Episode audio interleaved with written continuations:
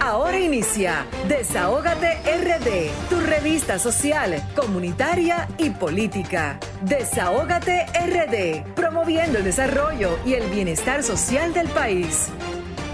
Muy buenas tardes, República Dominicana. Muy buenas tardes a nuestra gente de aquí, de la diáspora, nuestra gente que siempre están, bueno, esperando estas dos horas completitas de programación del programa que pone el oído en el corazón del pueblo dominicano y el programa que es La Voz de los que no la tienen, Desahógate República Dominicana, programa radial, interactivo, social y comunitario que siempre dispone dos horas completitas sus micrófonos para que nuestra gente pueda también desahogarse con nosotros. Transmitimos en la plataforma número uno del país, RCC Miria, y por el streaming por Sol fm.com Además, que pueden seguir eh, los canales, el canal de YouTube de Sol 106.5, la más interactiva, y también podernos llamar a los teléfonos 809-540-165. Además, seguir nuestras redes sociales, RD Rayita Abajo, Desahogate República Dominicana, tanto en Twitter como Facebook e Instagram. Un saludo muy especial, como siempre, a nuestra plataforma social comunitaria. Además, que pueden llamarnos a los teléfonos 809-540-165 y a nuestro teléfono de WhatsApp al 809-763-7194. Mi nombre es Grisel Sánchez y quiero darle la buenas tardes a mis compañeros que hoy nos acompañan como todos los sábados. A Vianelo Perdomo, Julie Bellis Wanderpool, Pablo Fernández y a mi querida doctora Marilyn Lois, también al, doctor Luis Cruz, a Darían Vargas, a Lilian Soriano y al Sheris Production, nuestro equipo que siempre está eh, compartiendo con nuestros radioescuchas, los que hacen posible, los protagonistas que hacen posible que nosotros cada sábado estemos dos horas completitas. También al equipo que siempre está pendiente a estas dos horas de programación, a Franklin, a Erika Arias también, que ya es parte de Desahogate República Dominicana. Muy buenas tardes. Y de verdad que hoy, hoy quiero, eh, bueno, la noticia que ha consternado el mundo es la muerte de la reina Isabel II. Y de verdad que es una noticia que, bueno, todavía se está hablando de esto eh, la reina Isabel II eh, eh, tuvo su corona por 70 años, la llevó con mucho decoro, mucha responsabilidad, entusiasmo y por eso se ganó el amor y el cariño de todo, de todo, de toda esa gente. Además que hoy también se hace ya es el sucesor al trono, como al trono británico, reclamado como rey su primogénito, eh, Carlos III. O sea que hoy el Consejo de Ascensión, según la Constitución, eh, se realizó en el Palacio eh, de Buckingham. Otra noticia también, y como los días internacionales que siempre destacamos, es el Día del Bienestar en el Caribe. En el año 2007, los jefes eh, de gobierno de la comunidad del Caribe, CARICOM, emitieron una declaración conocida como Declaración del Puerto España, donde se comprometieron a trabajar juntos para detener las epidemias de enfermedades no transmisibles que suelen propagarse en estos países. Hoy también es un día eh, internacional eh, para la prevención del suicidio. Recuerden que después de la pandemia, post pandemia, señores, mucho se ha multiplicado el suicidio en todo el mundo y desde el año 2003 la Asociación Internacional para la Prevención del Suicidio en colaboración con la Organización Mundial de la Salud eh, ha promovido este día con el objetivo de concientizar a nivel mundial que el suicidio puede prevenirse.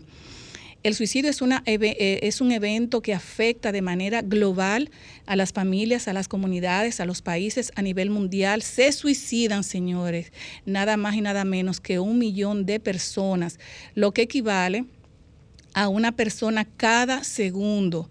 Además, por cada muerte por suicidio se estima que hay 20 intentos. Por eso siempre nosotros, eh, como, buena, como buenos ciudadanos, muchas veces hay personas que están eh, sumergidos en una depresión, amigos, familiares, nuestros hijos.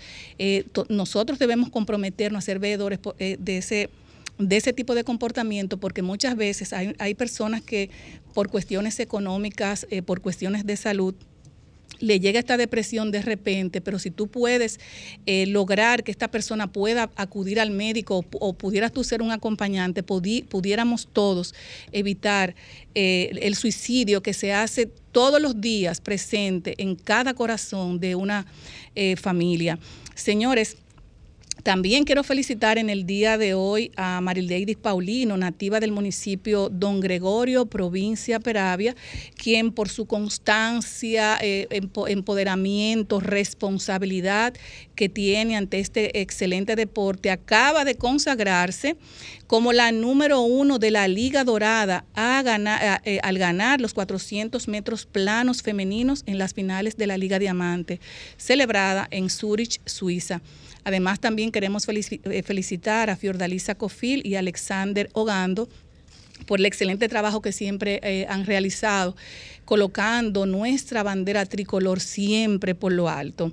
Además, también quiero felicitar en el día de hoy la victoria obtenida por las reinas del Caribe en la Copa Panamericana de Voleibol Femenino, femenino en Hermosillo, México.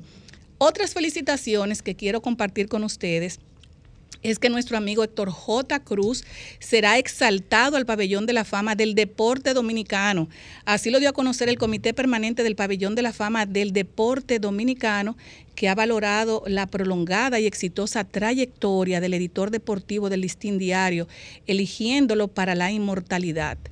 Héctor Cruz será exaltado durante el 56 ceremonial de la clase de, la, en la clase 2022 del Pabellón de la Fama que tendrá lugar el domingo 13 de noviembre en un, solemne, acto programado para iniciar a las 10 de la mañana. La elección de Héctor J. Cruz fue anunciada por el presidente del Comité Permanente del Pabellón de la Fama, doctor Dionisio Guzmán.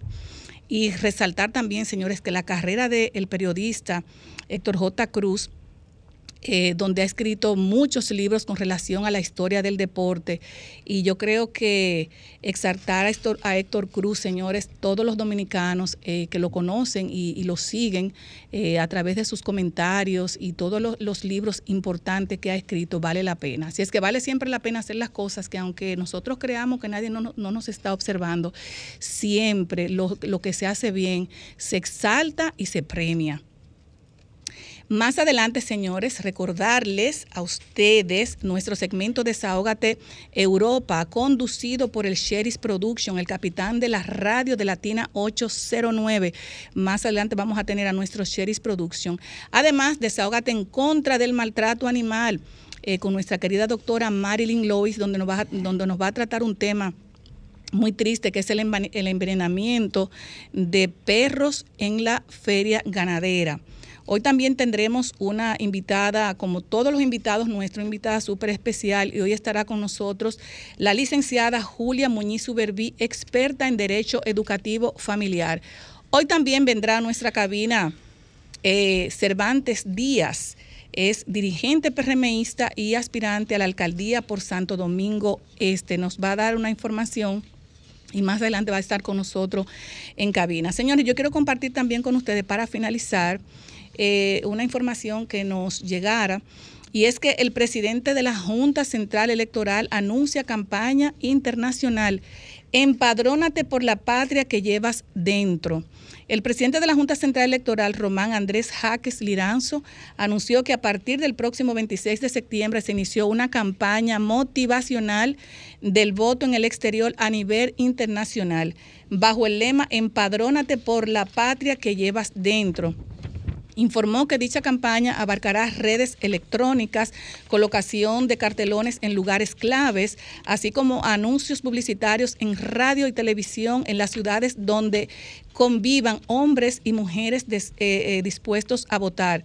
Esta campaña tendrá tres ejes fundamentales que son, primero, motivar a las personas que se empadronen. Segundo, motivar la participación de los mismos en la formación en los distintos colegios electorales del exterior.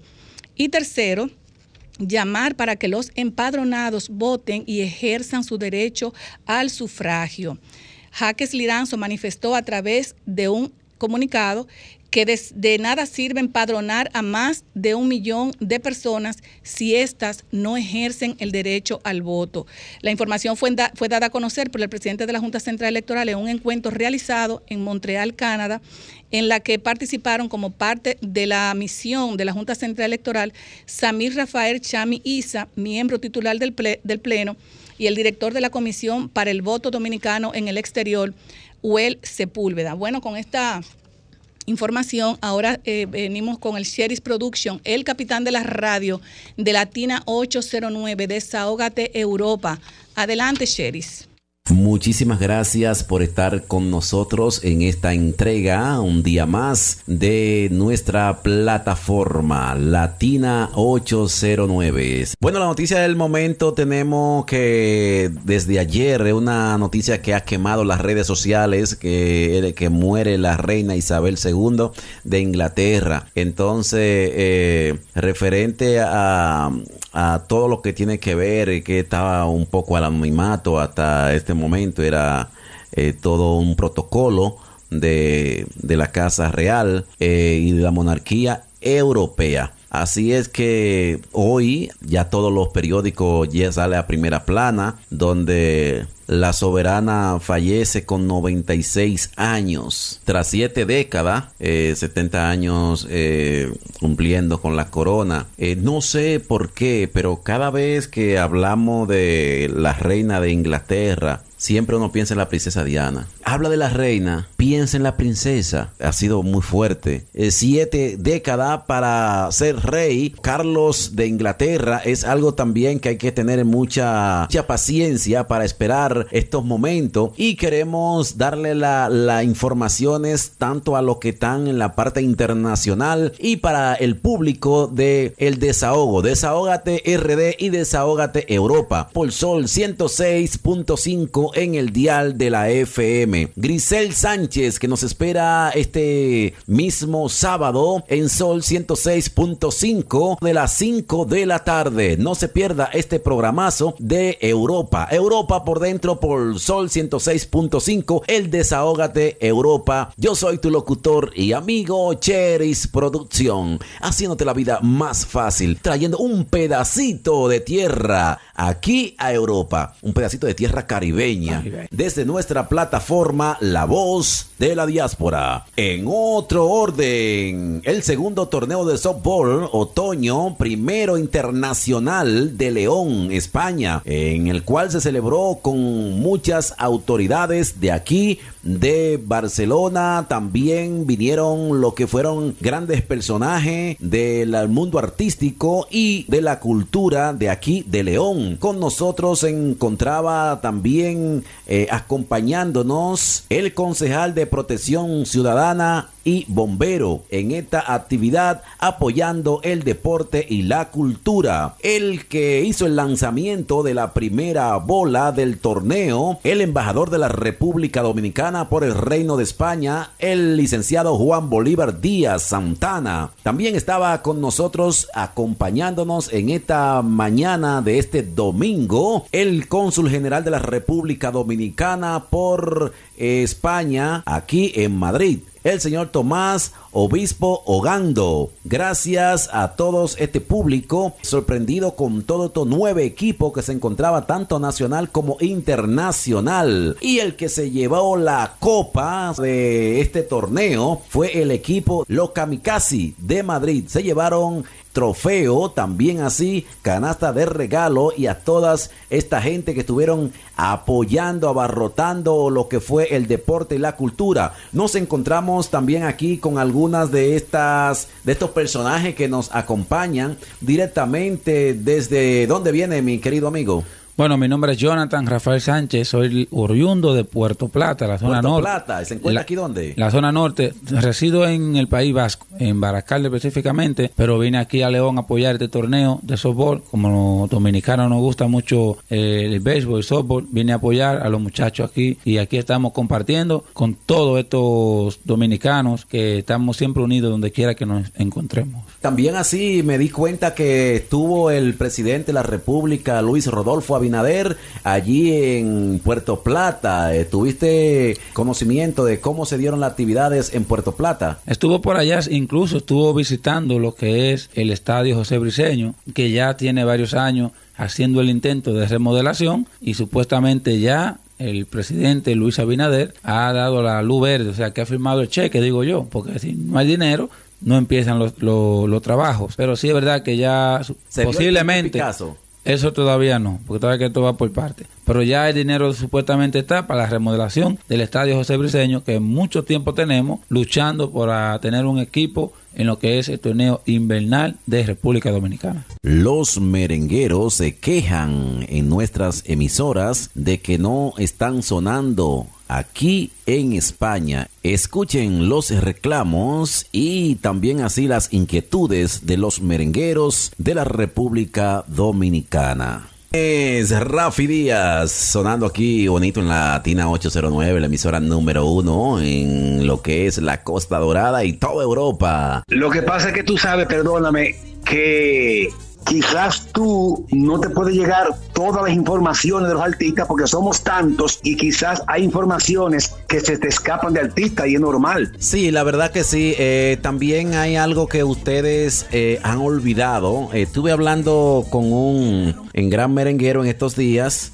Bueno, creo que tú tuviste en la con él en la orquesta con Quinito Méndez. Yo entré por Quinito cuando en la Coco Van sale Quinito y Bobby de, Coco Van que queda Pochi y familia solo. Entro yo por Quinito a Coco Van. Yo entré por él. Por él ok. Pues Quinito Méndez estuve hablando y, y él quería que le estuviesen trabajando para acá, pero yo le dije algo, si los merengueros y los artistas no hacen un trabajo internacional, un trabajo porque se han acomodado a más lo merenguero, a solamente República Dominicana y Estados Unidos. Entonces, Europa en realidad no han hecho música en Europa. Aquí no se escucha el merengue. Aquí, aquí el merengue prácticamente. Lo que pasa es, perdóname, que el merengue ha perdido algo. El merengue, ya los inversionistas, los disqueros internacionales, ya no hay casi. Entonces no tenemos los merengueros, no tenemos doliente. Entonces ustedes, los, los los que ponen música en emisora,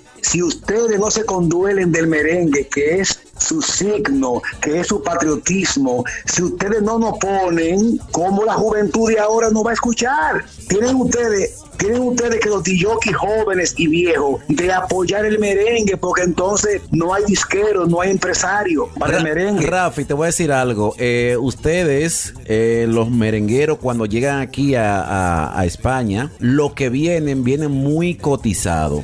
Y al llegar tan cotizado, lo que, lo que hacen es que en vez de subir, bajan. ¿Por qué? Porque el torito viene aquí todos los años, pero el torito no viene como merenguero, el torito viene como bachatero. Aún canta el merengue en tarima, su tema lo, lo canta en tarima. Ahí tenemos a un artista que viene, Dari Sin Frontera, tiene su público en Canarias, pero Dari va a Canarias y no llega aquí a España, no hace una gira promocional en España. El único que pasó por aquí y es por el por los urbanos, pasó fue Toño Rosario. ¿Y tú crees que Dari no quisiera ir? Lo que pasa es que Dari no encuentra un empresario, un promotor que le haga una gira, porque todo artista quisiera viajar y, estar, donde quiera cantando, y, tú sabes, pero que es que se ha perdido eso. Bueno, gracias, y quiero que, por favor ahí me, le ponga a mi gente el, el tema nuevo de Rafi Díaz, La Rompe Corazones, un tema que lo compuso un, un amigo tuyo de San Francisco Macorís, me lo hizo Henry Hierro, ¿Ah, arreglo y letra de Henry Hierro, La Rompe Corazones. Mira, Rafi, que vamos a tener los 15 aniversarios en la República Dominicana de esta plataforma y ojalá tenga yo el placer de conocerte. Estaremos allí en diciembre celebrando.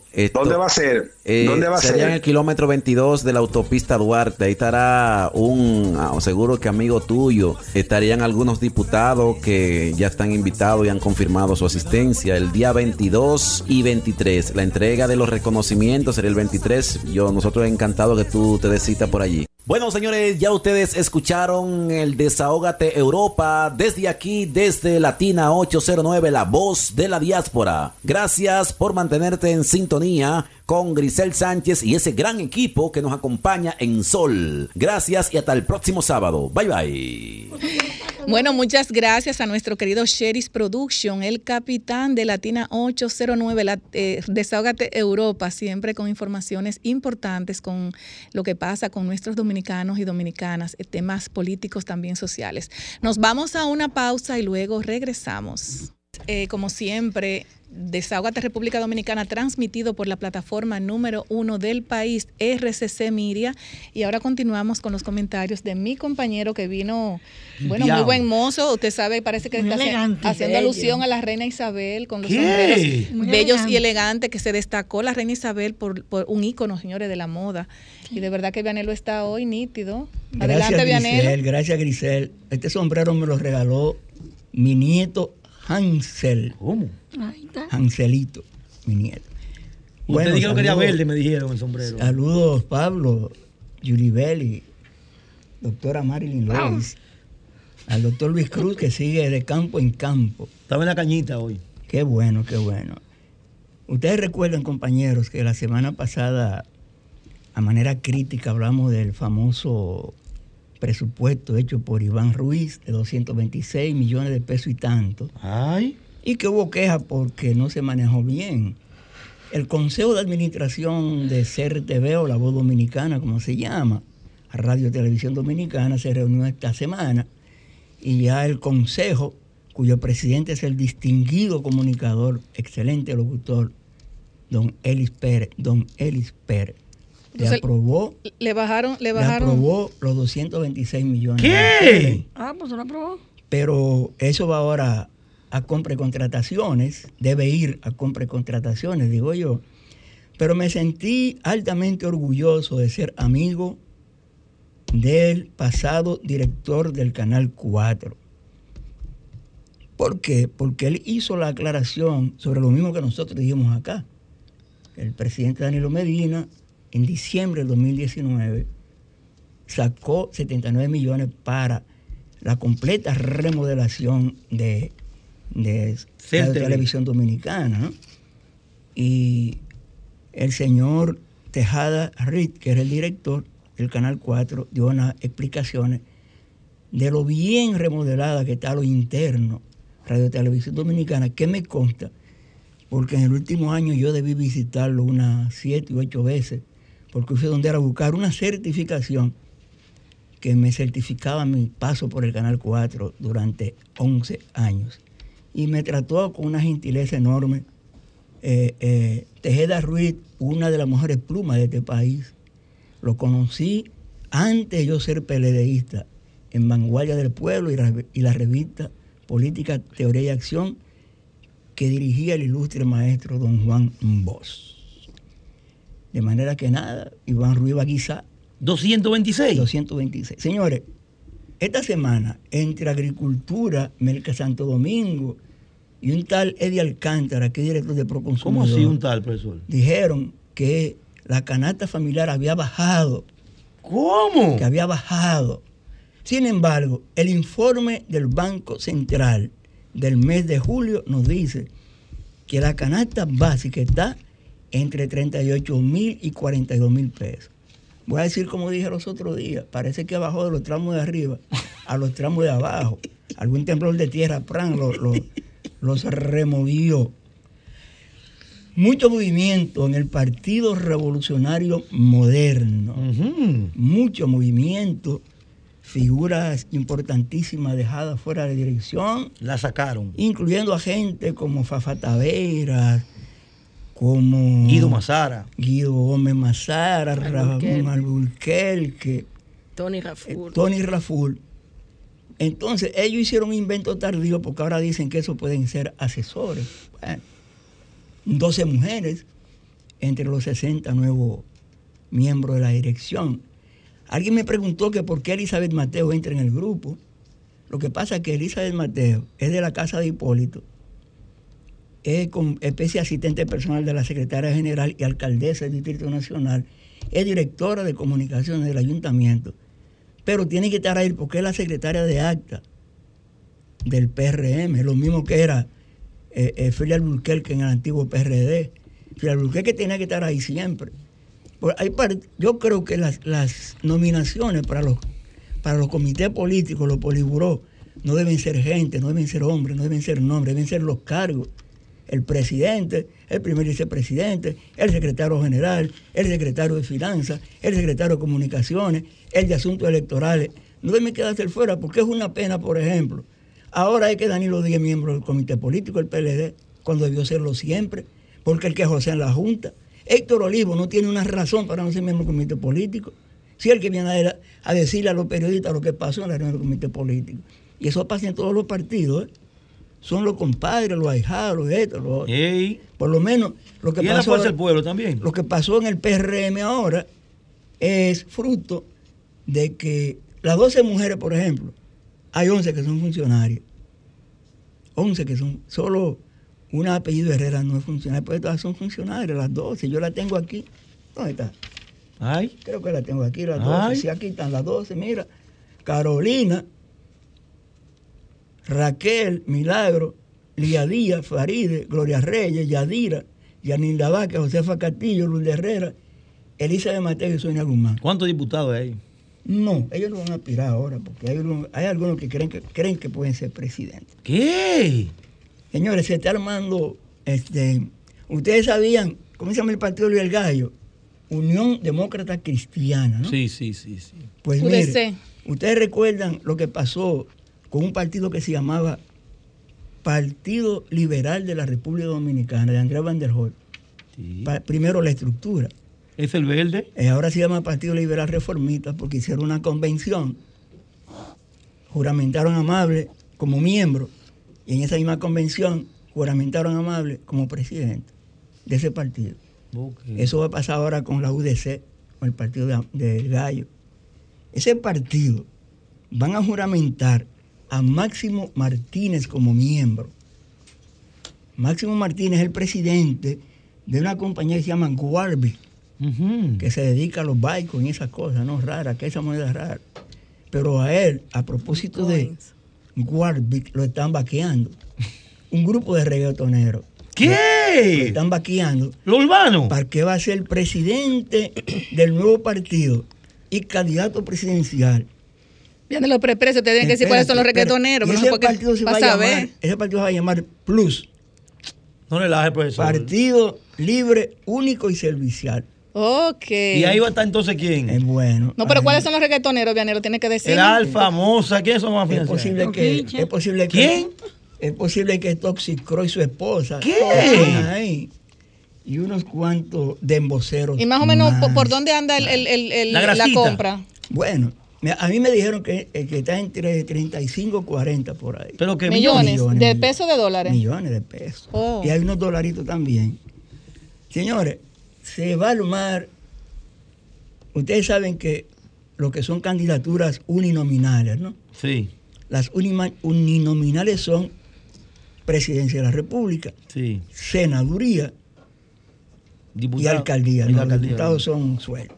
Bueno, es muy probable que los dos principales partidos de oposición lleven en candidaturas uninominales sus candidaturas, porque se está armando un juego. Lo que pasa es, no podemos hablar de a nivel presidencial, porque dudamos que el hombre de la fuerza del pueblo quiera soltar ¿Mm? su candidatura presidencial. ¿Quién es el hombre a fuerza del pueblo, profesor? O el presidente Leonel Fernández. Ok. Él no quiere ser candidato para el 24. Si lo dejara para el 28, ya como va a estar un poquito pasado meridiano Mm. y no quiere dejar eso para después. Está avanzado, está avanzado. Quiere ser candidato ahora. Igual que el presidente del Partido de la Liberación Dominicana, que tiene su candidato favorito y predilecto, ¿Cómo así, profesor? no, va a querer. No, no haga que sea eso, profesor. Claro que lo tiene. No, no. Mira, léete los equipos de campaña de los seis aspirantes. Léetelo, nada más, ahí te das cuenta. Pero yo digo, ¿y si esa persona que está dirigiendo las negociaciones pone de acuerdo a Leonel y a Danilo? Ay. Y Leonel decide, ¿quién sería el candidato? Yo pregunto. Y yo respondo. No hay otro que el que sacó 38% en las elecciones pasadas. ¿Qué? Pero claro, no hay otro. Mire que está callado, que está tranquilo. El hombre, el de no es que no hay otro. Ahora, ya estamos casi terminando en el tiempo. Las candidaturas, Usted las, ele- que se, como que se, sonrió. las ¿no? elecciones municipales son en febrero. Sí. Y todo el mundo sabe que las elecciones municipales miden lo que puede pasar en julio, Sí. ¿verdad? Entonces, En mayo, lo lo que que va- va a hacer en Pa- mayo. Paliza digo en en el mayo. 2020 que eso no era así. lo que va a pasar en mayo. Entonces, eso es así, mi amor. Él dijo que no. Eso es así. ahí. Entonces, se está manejando, por ejemplo, el municipio donde yo resido, donde me tienen, Santo Domingo Este. donde me tienen hospedado. Sí. Ahí posiblemente dos candidatos a la alcaldía lo sienten y a uno le van a decir, como tú eres el que tiene más cuarto, tú eres el candidato a senador de este acuerdo. ¿Cómo así, profesor? Como tú eres el que tiene menos cuarto, tú vas a ser candidato a alcalde. Lo que va a pasar de este lado con una ilustre dama que aspira a la presidencia de la República y un ilustre joven que es legislador y que lo quiere empujar para la senaduría o la alcaldía. Entonces, Mira. si logramos eso, o si ese hombre que está negociando logra eso, con Santo Domingo Este, el municipio más grande, Santo Domingo Norte está seteado porque el candidato a alcalde va a ser Carlos Guzmán. ¿Qué? Claro. Entonces, si eso se logra, sería Luis Alberto senador, Ay. Julio Romero alcalde de aquel lado, Carlos Guzmán alcalde por acá, y la capital es muy probable, si se logra ese acuerdo, repito, que la candidatura a la senaduría caiga en la aspirante presidencial Margarita Cedeño. Bueno. Bueno, muchísimas gracias, Benelo Perdomo. Ahora pasamos el con los comentarios de Julie Bellis Wanderpool. El Adelante, Bellis. Bueno, muy buenas tardes. ¿Te gustó la de Gonzalo, verdad? ¿Lo? La de Gonzalo, ¿te gustó? Bueno, yo creo el, el Partido de la Liberación Dominicana está desarrollando un proceso democrático muy bonito, que es el proceso de consulta, en el que se va a medir la simpatía de los aspirantes. Ahora mismo el Partido de la Liberación Dominicana cuenta con seis aspirantes a la presidencia, a la nominación presidencial, eh, cuyas numeraciones están identificadas. Está Luis de León, Marixa Hernández, de Francisco Domínguez Brito, Abel Martínez, la doctora Margarita Cedeño y la compañera Karen, Ricardo. Son los seis aspirantes y yo creo que el 16 de octubre va a parir al, al que tenga mayor simpatía, el que pueda aglutinar la simpatía del pueblo dominicano y tal y como eh, han indicado miembros de la comisión organizadora de este proceso de consulta, que es un proceso democrático. Eh, el padrón será con el de la Junta Central Electoral y casi 6 millones de personas tendrán la oportunidad de participar en este proceso, que no es un proceso electoral, más bien es una Consulta. consulta nacional. Eh, y yo creo que eso, eso que dice Vianelo de, de Gonzalo, yo no lo he visto in- inscrito a él entre los aspirantes. No, porque pero no, no está en inhabilitado. otro proceso, pero no está inhabilitado y En el, en el 20 no estaba es inscrito, compañera. Eso es ponderable. En el 20 no estaba inscrito. Y salió Bueno. 42 días Se antes. hizo, se hizo un proceso, No estaba inscrito, de- se No hicieron estaba unas inscrito, encuestas que algo, algo muy similar a lo que está sucediendo ahora ¿qué en el qué te Partido de la Liberación Dominicana. Esa revelación del profesor. Yo creo que nosotros debemos ajustarnos a lo que está sucediendo, que es muy bonito. Ok. Hay seis aspirantes, ya yo los mencioné. Y el 16 de octubre, el pueblo, el pueblo va a, a- a- a- a inclinarse a- con sus simpatías. No me, no me involucren en temas que yo no vine a conversar hoy porque hay un tema que Grisel lo abordó así por arribita y es la violencia los temas de salud mental que estamos viviendo en la República Dominicana. Y hace algunas semanas yo vi en las redes sociales un incidente que se presentó en la avenida Luperón, en la que un ciudadano que iba en una motocicleta tuvo un conflicto con una mujer que iba en un vehículo eh, de cuatro gomas y le estrelló un objeto en el cristal delantero en un acto que revela eh, que estamos frente a una ola de violencia. Y en esta semana se produjo un hecho, un hecho similar en la avenida 27 de febrero con otra dama. Señores, y yo no sé por qué no se está prestando la debida atención a generar políticas y medidas preventivas, porque la violencia, además de la depresión y todos los fenómenos que se están produciendo, que yo creo que tienen alta vinculación con los temas de salud mental, deben ser abordados por este gobierno. Yo recuerdo que cuando inició la pandemia se crearon unas líneas en las que los eh, ciudadanos tenían la oportunidad de conversar sobre cómo se sentían con especialistas de la salud.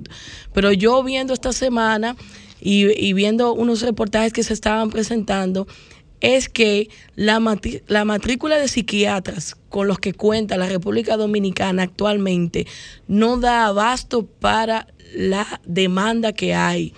Y las escuelas, eh, específicamente la escuela de psiquiatría, deberían preocuparse y hacer un llamado para que se formen más profesionales de la salud mental para dar respuesta a esto, porque de lo contrario, la República Dominicana va a tener que traer técnicos y especialistas de la salud mental extranjeros para dar respuesta a la realidad que estamos viviendo con respecto a esto. Y otra situación es que eh, hay una conquista que debe perseguirse y es que estos eh, servicios de salud puedan ser incluidos en los seguros porque actualmente no están incluidos. Y cuando usted ve que una consulta por un tema de salud eh, además de las largas esperas que hay en el sector público para usted ver a un psiquiatra que le dan una cita de seis meses o de tres meses con lo acelerado y el desarrollo, evolución que puede tener una condición de salud mental, hay que de verdad prestar atención. Y el hecho de que el encarecimiento que tienen estos servicios frente a la situación económica que están viviendo las familias de la clase media y muchas familias de clase baja en la República Dominicana, probablemente la gente opte por no ir a un especialista de la salud mental.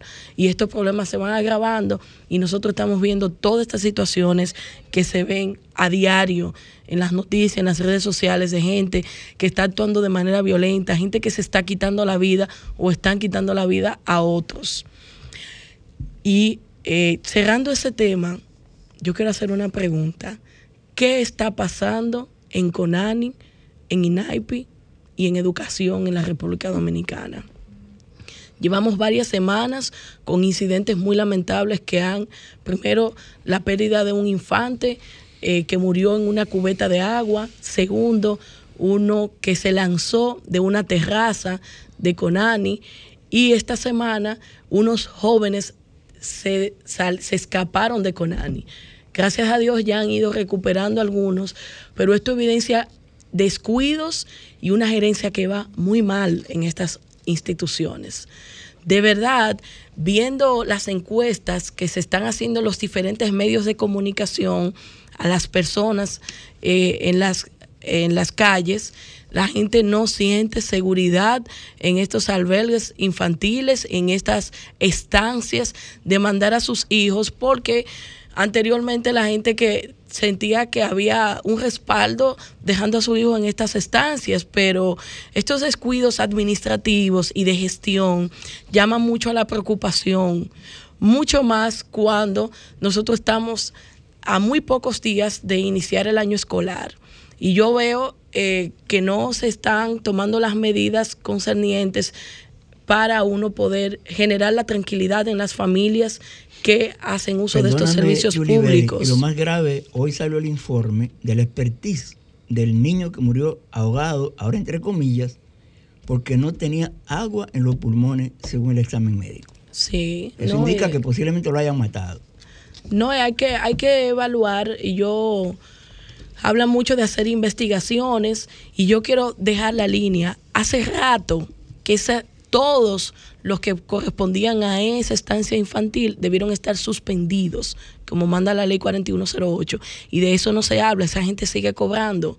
Mientras hay una investigación que puede implicar una responsabilidad administrativa respecto de ellos, han debido ser suspendidos, como manda la ley 4108 y el decreto 52309 de relaciones laborales en la administración pública. Y eso no se hace. Vamos a tomar las medidas correspondientes y vamos a hacer las evaluaciones técnicas al personal. Aquí hay un alto descuido con las evaluaciones semestrales que están llamadas a hacerse y no solo en INAIPI, CONANI, en educación. En todas las instituciones hay descuido con la evaluación de desempeño del personal. Gracias a Dios, el nuevo ministro de Educación habló de eso el otro día y me, me- me genera esperanza porque eso habla bien de sus principios y de su respeto a la institucionalidad, porque no era lo que teníamos durante los dos años que han pasado. Por el contrario, gente que fue evaluada y que fue contratada por concurso, se lo llevaron para poner a los que a él le gustaban. Así que vamos a evaluar al personal, vamos a seguir dignificando, pero también mejorando la calidad del servicio público que se tiene en la República Dominicana, porque de ese modo los ciudadanos nos sentimos más conformes de tributar y aportar al desarrollo de la nación. Muchas gracias, Yulibelis. Ahora pasamos con nuestro compañero Pablo Fernández. Buenas tardes, Pablo, ¿cómo estás? Saludos, doctora, profesor, Grisel, Yuli. Voy a continuar con el tema de INAIPI, porque tengo algo de conocimiento de eso. Tú hacías la pregunta, yo te voy a dar una respuesta.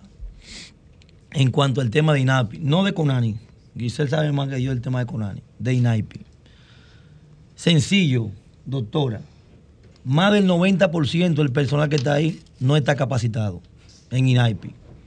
Cuando INAIPI salió, que fue el gobierno de Danilo Medina, el personal que trabajó en INAIPI se capacitó primero.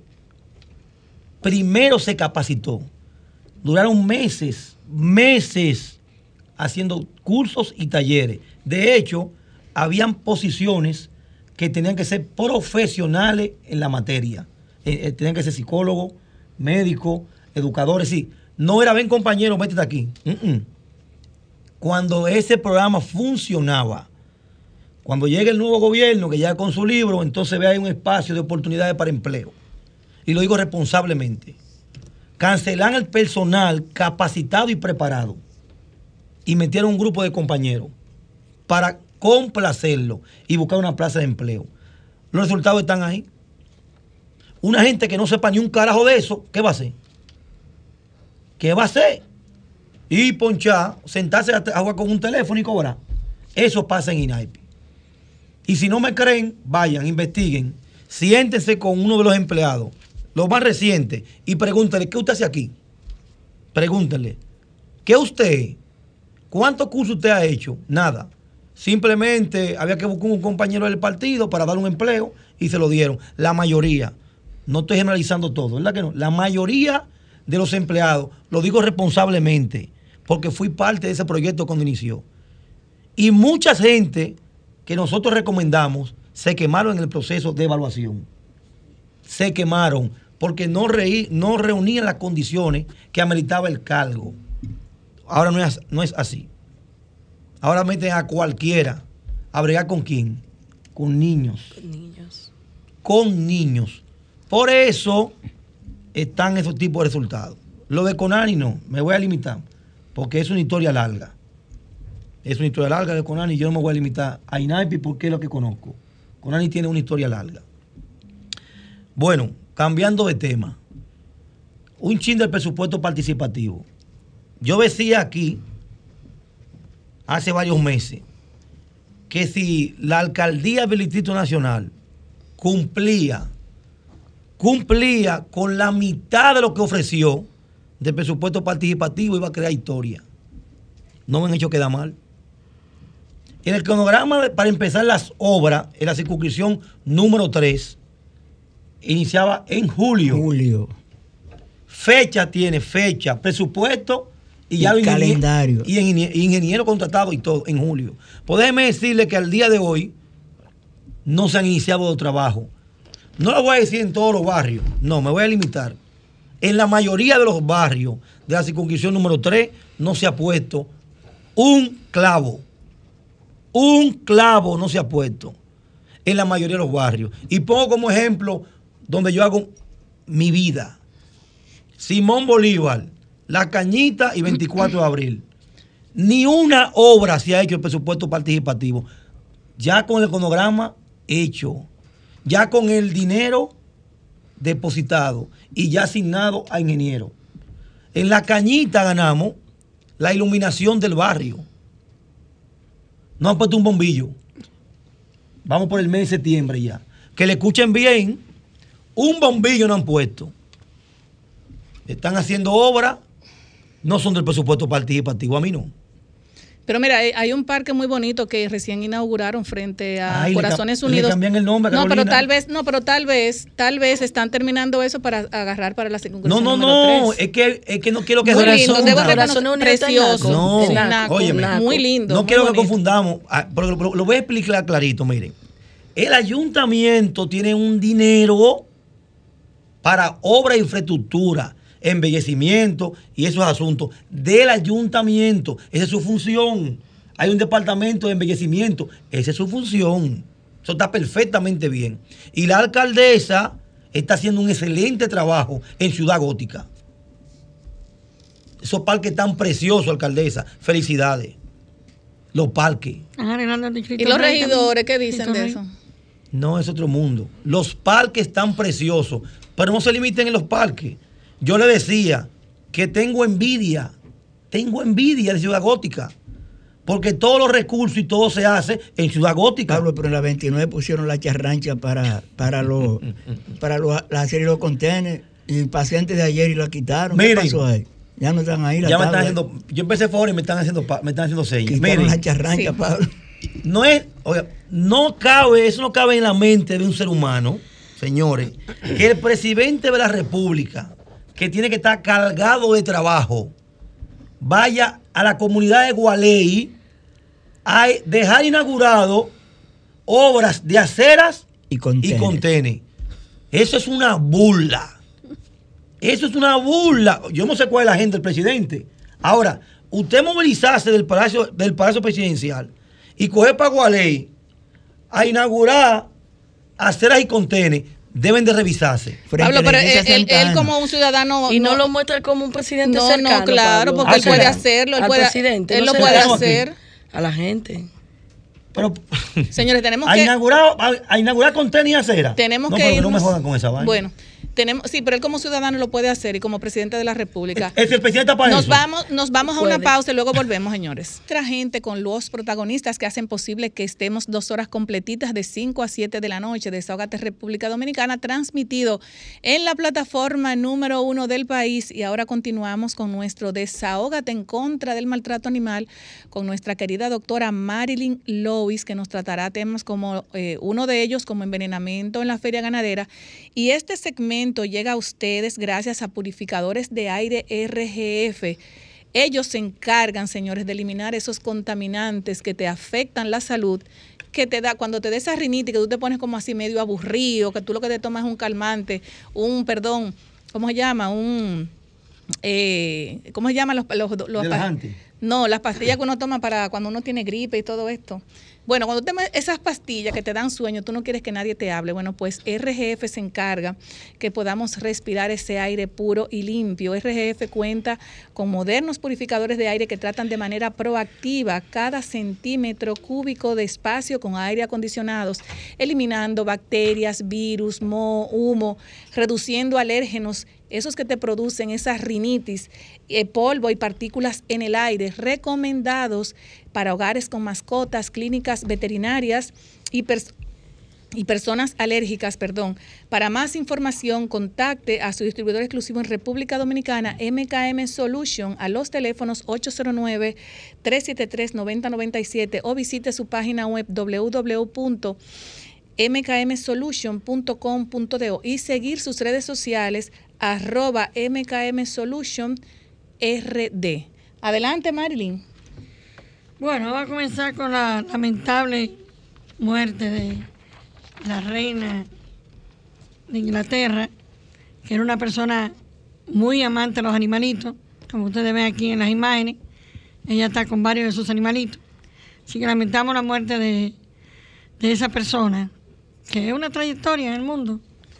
Bueno, siguiendo con hechos muy lamentables, en estos días se apresó a una persona que mató una cantidad de aves. Él está acostumbrado a hacerlo.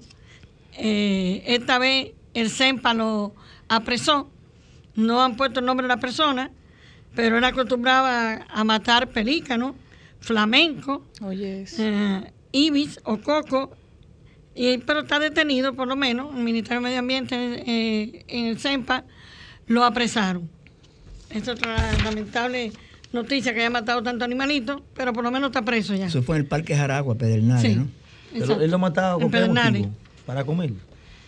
Eh, yo- seguro que él lo vendía como pollo o algo así. ¿Qué? De eso te lo por seguro.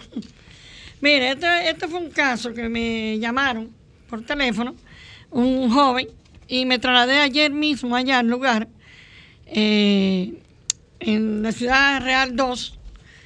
De estos dos animalitos, son dos chihuahuitas, cuando llego, cuando me mandaron la imagen me partió el alma verlo amarrado y con soga, que fácilmente podían ahorcarse. De hecho, cuando lo, lo agarré, que lo tenía en mi mano, el, el, el colorcito como gris, el dedito ni me entraba bien a mí en la soga. El caso es que preguntamos y preguntamos quién era el dueño, quién es el dueño, porque es un edificio. Y ya cuando yo lo tenía, que me lo iba a llevar, aparece el dueño. Entonces baja y ahí le dije que la ley prohíbe tener un animal amarrado. Aparte de eso, él vive en el edificio arriba y el animalito amarrado abajo. Incluso en ese apartamento son unos italianos que no están aquí ahora en el país y él lo tenía amarrado afuera.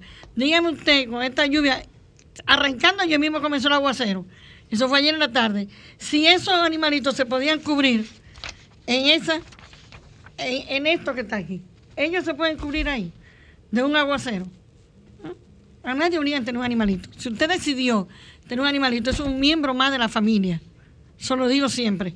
Mire, ¿qué, te- qué hay ahí de comida? Pan, Y agua. pan y agua, pan. Pan y agua. Ajá. Pero también usted tiene que tener en cuenta cuando usted tiene un animalito pequeño, el envase que usted le pone, porque llega un momento que no alcanza. No, y se puede hasta ahogar ahí. Mm, Exactamente. Entonces, el señor terminé entregando el animalito, pero que le dije que iba a dar seguimiento porque supuestamente ya tiene a alguien que se lo va a dar. Entonces, yo no entiendo, como le digo, que yo tengo animales para tenerlo conmigo en mi apartamento, en mi casa, conmigo. Es un miembro más de la familia. ¿Entiendes? O sea, nadie debería tener un animalito, a nadie.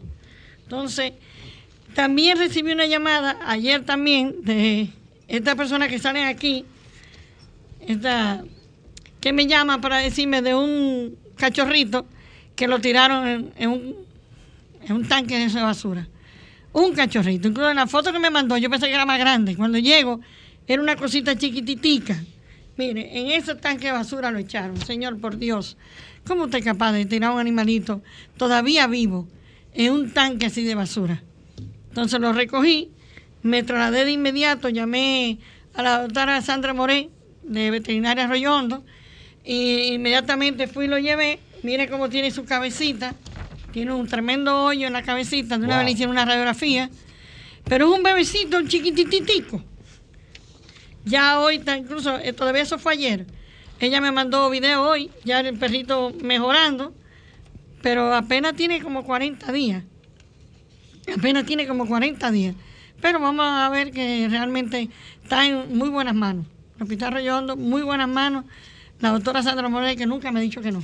Nunca. Por más difícil que sea el caso. Y esto se hizo viral en las redes. Es horrible, horrible que todavía esto esté ocurriendo. Mire ese motorista, eh, está aquí, la imagen de él, estaba la placa, la pudieron eh, chequear y ahí están los datos. Yo espero que lo, realmente lo detengan. Él tiene que ser sometido. Ese animalito... Tiene el nombre de la lleva- persona y la- el número de placa. Sí, tiene todo, ya los datos ahí, lo puede decir. Ahí están Eso, los datos eso- de él. eso es muy cruel sin necesidad. Yo me entiendo Bueno, aquí vamos a de- decir, vamos a decir la placa. ¿Qué? Vamos a decir la nombre? placa. Eh, por el nombre no lo veo aquí. eh, ah, bueno, no, no lo dice. Dice que la placa es la K eh, 2241-718.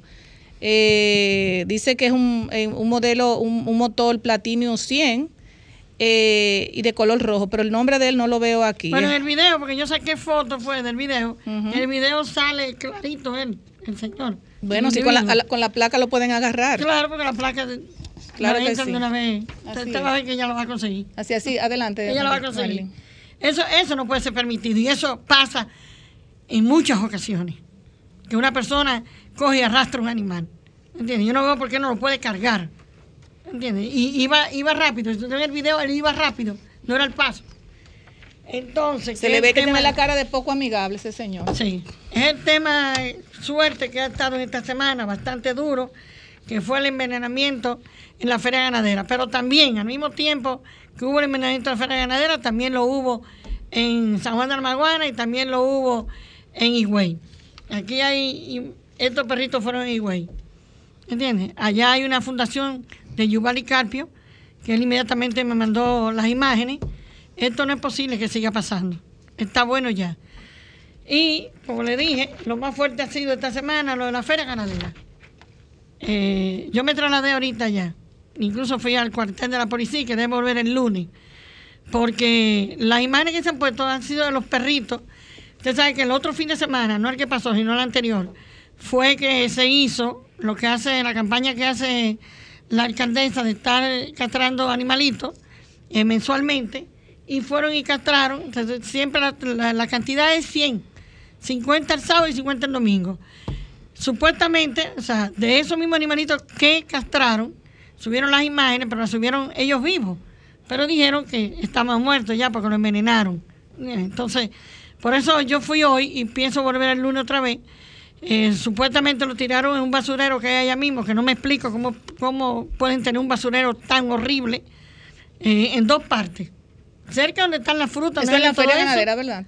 La feria ganadera. Y lo que no entiendo porque la feria Y ganadera, yo conozco al presidente de la asociación de la feria ganadera y no sé cómo es que el mismo el mismo lugar donde echan los animales y echan todo eso está incluso cerca de donde venden la donde pelan los pollos, donde están las frutas y Exacto, vegetales. ahí, pero más para atrás también. y hay otro. otras instituciones ahí mismo en la feria ganadera que no sé también por qué no pueden intervenir en ese aspecto. Y está agricultura, está ganadería, está Todo- el col- claro. el colegio veterinario está ahí. Hay varias instituciones. Sí, hay varias instituciones. Entonces, realmente nosotros queremos. Yo de una vez sospeché. Lo que yo sospeché fue de inmediato cuando vi que el envenenamiento de tantos animalitos. Porque no he visto las imágenes de los, de los animalitos muertos. Pero, eh, según las fundaciones, sí. Supuestamente hoy se trasladó allá una de la fundación con a- Alicia Ortega. Así que me imagino que eso saldrá el lunes pero eh, debían de salir, como pasó hace en 2016, hubo un envenenamiento fuerte, sí, yo me acuerdo. fuerte, que nosotros estuvimos allá, cuando eso yo todavía estaba en la Procuraduría, y, y fue, era con Domínguez Brito, y estuvimos allá, inclusive hicimos una protesta. Es que tienen que saber eh, también por la forma en que envenen- envenenan los perros, pasó en el 2016, pasa ahora. ¿Quién hace ese tipo de cosas? Tienen que saberlo. Yo, la verdad, yo sospecho, eh, mi sospecha viene de parte de, de los empleados que atienden a los caballos y eso. Esa es mi sospecha que yo tengo de que ocurra eso. ¿Por qué?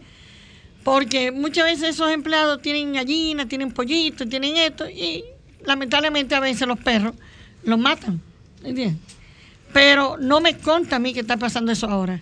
Yo fui hoy allá, había oído que no había quedado ningún animalito, ningún perro, ningún gato, ni nada. Limpian. Pero yo fui hoy y grabé varios perritos. Incluso me desmonté a poner comida.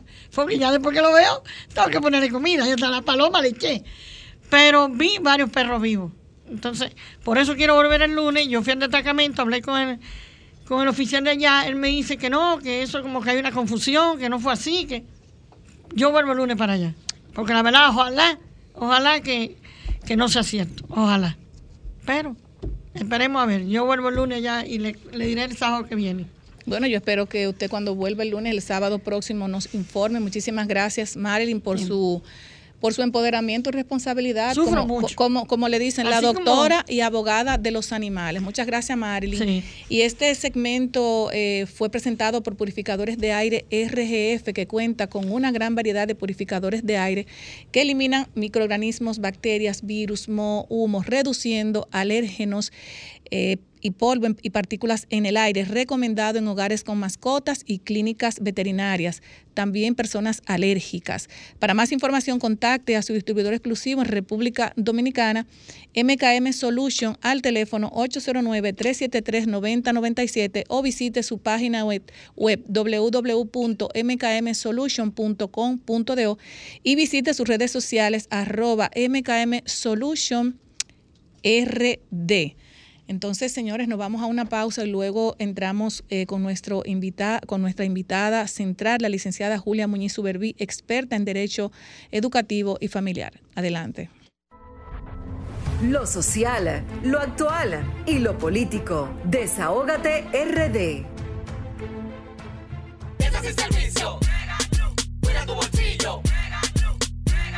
Megan Group para el mantenimiento y reparación de tu vehículo tiene todos los días un gran especial para ti. Somos expertos en cambio de aceite, frenos, tren delantero, gomas, aire acondicionado y baterías. Aceptamos todas las tarjetas de crédito. Estamos en la calle Nicolás Ureña de Mendoza, esquina Luis Padilla, número 2 a Los Prados, con los teléfonos 809-375-1644 y 809-850-3222. Llama y pregunta por la oferta del día. Megan Group. Cuida tu bolsillo. servicio. Cuida tu bolsillo.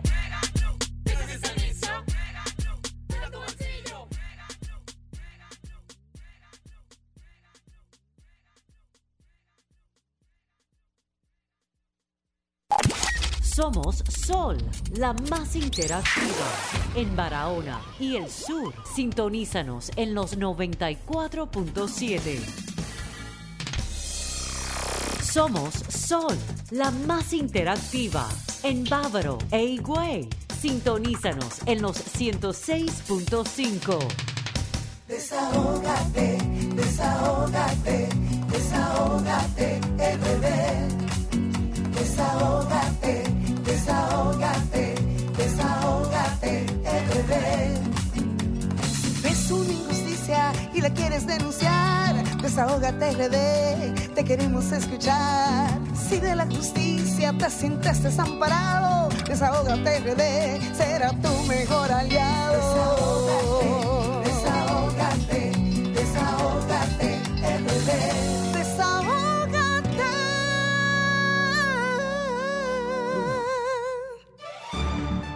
Somos Desahógate RD, promoviendo el desarrollo y el bienestar social de la República Dominicana. Franklin, pero tú no anuncias, Franklin, tú eres en vivo, señores. Y ya con nuestra invitada central, como siempre, eh, nuestros invitados que son especiales para nosotros en las dos horas completas de la programación del programa que pone el oído en el corazón del pueblo dominicano, Desahógate República Dominicana, en la plataforma número uno del país. Y ahora con nosotros ya la licenciada Julia Muñiz Uberbí, experta en Derecho Educativo y Familiar, eh, fundó en marzo del 2007 la firma de abogados Muñiz Uberbí Consultores Legales, SRL, especializada en Derecho de Familia Civil, Comercial y Laboral. La firma en la actualidad se encuentra operando con más de 14 años de experiencia. Ya ella desde temprano está aquí como los abogados son muy muy como que en sus en sus en sus visitas son muy muy puntuales. la audiencia. No, es. que ellos saben que la audiencia tiene hora. Ah, así Como ustedes dicen, el rol de audiencia. Tiene hora. Tú sabes, yo primero ante todo agradecer por la invitación. Me encanta el nombre del programa, Desahógate, más en estos tiempos que la gente necesita desahogarse, porque el que no se desahoga y se queda con eso por dentro, pues entonces ahí viene un círculo de violencia que no nos damos cuenta. O sea que muy, muy eh, conecté bastante con el nombre. Y segundo, aparte de que es la estructura de abogado, yo he aprendido a que para que el tránsito no me genere el estrés ni la presión, yo lo presupuesto. Entonces, a veces el presupuesto me sale más temprano de la cuenta y yo prefiero estar más temprano que tarde porque creo que para evitar la presión que genera el tránsito en la parte emocional del ser humano hay que presupuestar. No, y que cuando tú, por ejemplo, tienes un, o sea, cuando tú mides el tiempo, pues tú llegas más fresca, llegas más, eh, más relajada y no te y no te afecta esa salud mental que bastante afectada está. Y precisamente hablando de salud mental, hoy es el Día eh, Internacional para la Prevención del Suicidio y usted tiene un tema sumamente interesante, como todos los temas que usted aborda, siempre le doy seguimiento, y es el eh, hiperconectividad digital, desconexión familiar. Me gustaría saber, por ejemplo, qué es para los, radioescuchas eh, que, están ahora mismo sintonizando esta, esta plataforma, ¿Qué es la hiperconectividad digital y la desconexión social en estos momentos de pospandemia, cuando tenemos los muchachos en ese sentido, conectados 24/7? Bueno, mira, te cuento que yo creo que la pospandemia lo que hizo fue acelerar lo que ya venía. Eh, nosotros, eh, yo trabajo niñas y adolescencias de los 19 años y yo he ido viendo pues la mutación que ha venido generando el tema de la digitalización. Entonces, ¿qué sucede? Yo vengo de una generación donde yo salgo del colegio el mismo año que empieza Windows 95. Entonces, yo vengo en ese, yo estoy en esa línea de borde entre lo que no, antes de la digitalización y post digitalización. Entonces, ¿qué sucede? Nos hemos eh, hiperconectado, producto no eh, de la pandemia, de que nos aceleró el proceso, ya que para poder tener contacto con nuestros familiares, aún quizás viviendo en el edificio de enfrente, teníamos que utilizar las herramientas digitales. ¿Qué sucede? Esto nos fue creando, pues eh, fortaleciendo, porque ya se creaba desde antes, pues esta codependencia que tenemos a los dispositivos eh, digitales. Yo a veces hago la broma que digo, primero se me queda la niña antes que el celular. Entonces tú te das cuenta y tú andas buscando a ver dónde Ay, es que lo tiene. Entonces estamos hiperconectados y sobresaturados de información. E incluso tú te levantas y antes de tú pararte de tu cama, tú haces así y mira. Y Es antes de tú acostarte, a tú arrancas de que para ver qué está pasando. Y antes de acostarte también tienes que mirar a ver cómo terminó el día. Y no te das cuenta que esa hiperconectividad incluso te satura y te carga de una presión y de un estrés totalmente innecesario. Hasta para el baño Sí, porque entra el periódico, pero ahí hay como No, una trayectoria. ¿no? Entonces, ¿qué, el ¿qué pasa? Eso nos ha generado pues la desconexión familiar. ¿Por qué? Porque entonces tú llegas y está todo el mundo en esto. Así. Y tú dices, pero ¿y a qué hora es que vamos a hablar? ¿Y a qué hora es que nos vamos a dar cuenta de qué es lo que está sucediendo? Yo tengo una formación para padres en el manejo de uso positivo de redes sociales y, y también para los adolescentes. Hablo con ellos y yo les digo, miren, señores, las redes sociales hablan. Cuando tu hijo te cambia el, el mood, cómo va pasando, qué va sintiendo, lo va transmitiendo a través de las mismas redes sociales. Y la peor problemática es que el primero que no sigue a su hijo es el papá. Entonces tú no hablas con tus hijos. ¿Por qué? Porque bloquean, tú lo eh. tienes al lado, Te bloquean. te bloquean Porque mi hija me bloquea a mí. dependiendo entonces también del nivel con el que tú lo quizás y no quiero que lo sientas como que te estoy juzgando porque no tengo la calidad para hacerlo pero creo que también tenemos que aprender a utilizar su lenguaje. No estoy hablando de faltas ortográficas o, o terminologías inapropiadas pero tratar de conectar un poquito con ellos. Yo tengo una de siete años y obviamente no tiene dispositivos de celular pero tiene el iPad académica y ya tú te vas dando cuenta, ¿no? En los tiempos, yo no, mira, tú- eh, por aquí no. Ven, habla un poco con mamá. ¿Cómo te fue el día en el colegio? Cuéntame qué estás viendo. Me intereso de saber qué ella está viendo, para entonces poder dialogar con ella y tratar de llevarla a un ejercicio de conciencia que demanda un tiempo diario. Porque si tú creíste que lo hiciste un día y resolviste, perdiste por lo claro. Doctora, Sí, sí. y por ejemplo, usted habló de estos muchachos que viven conectados 24/7, no solamente en el celular, sino en el iPad, en todo lo que tiene que ver con aparatos A electrónicos. dar reloj, porque entonces... Exactamente. Eh, por ejemplo, vimos hace un tiempo de que un joven, eh, bueno, un adolescente se suicidó porque le prohibieron el uso de- del celular y así me imagino que en el mundo pasan muchos casos como estos, porque muchas veces los muchachos, eh, tú por ejemplo, lo- vienen del colegio, se meten a la habitación con el celular, no quieren comer con el celular, o sea, todo es el celular, el celular, el celular, y es una dependencia, no solo los adolescentes, sino es una dependencia que tenemos también todos nosotros. El celular, por ejemplo, se te cae o se te moja o se te daña, ya tú tienes unos nervios que tú dices, ¿qué voy a hacer sin mi celular? O sea, ¿Qué, qué usted le sugiere, por ejemplo, a personas como nosotros que tienen esa dependencia? Porque hay mu- otros, otros más que muchas personas tienen como eh, eh, que si no tienen ese celular bien agarrado o no lo llevan donde quiere llevarlos, hacia hasta se enferman. ¿Qué usted tiene que decirle a esas personas? Bueno, mira, yo creo que nosotros tenemos que entrar como se hace con las codependencias. Primero entendiendo que la tenemos, la dependencia. Claro. Porque el primer tema de la negación es que no, yo no, yo no dependo. Y sin embargo, tú te das cuenta que sí. El segundo paso con relación es a eso es también aprender a entender que nosotros no nacimos en este mundo de la digitalización. Por ende, se nos hace complicado. El ser humano aprende por el ejemplo.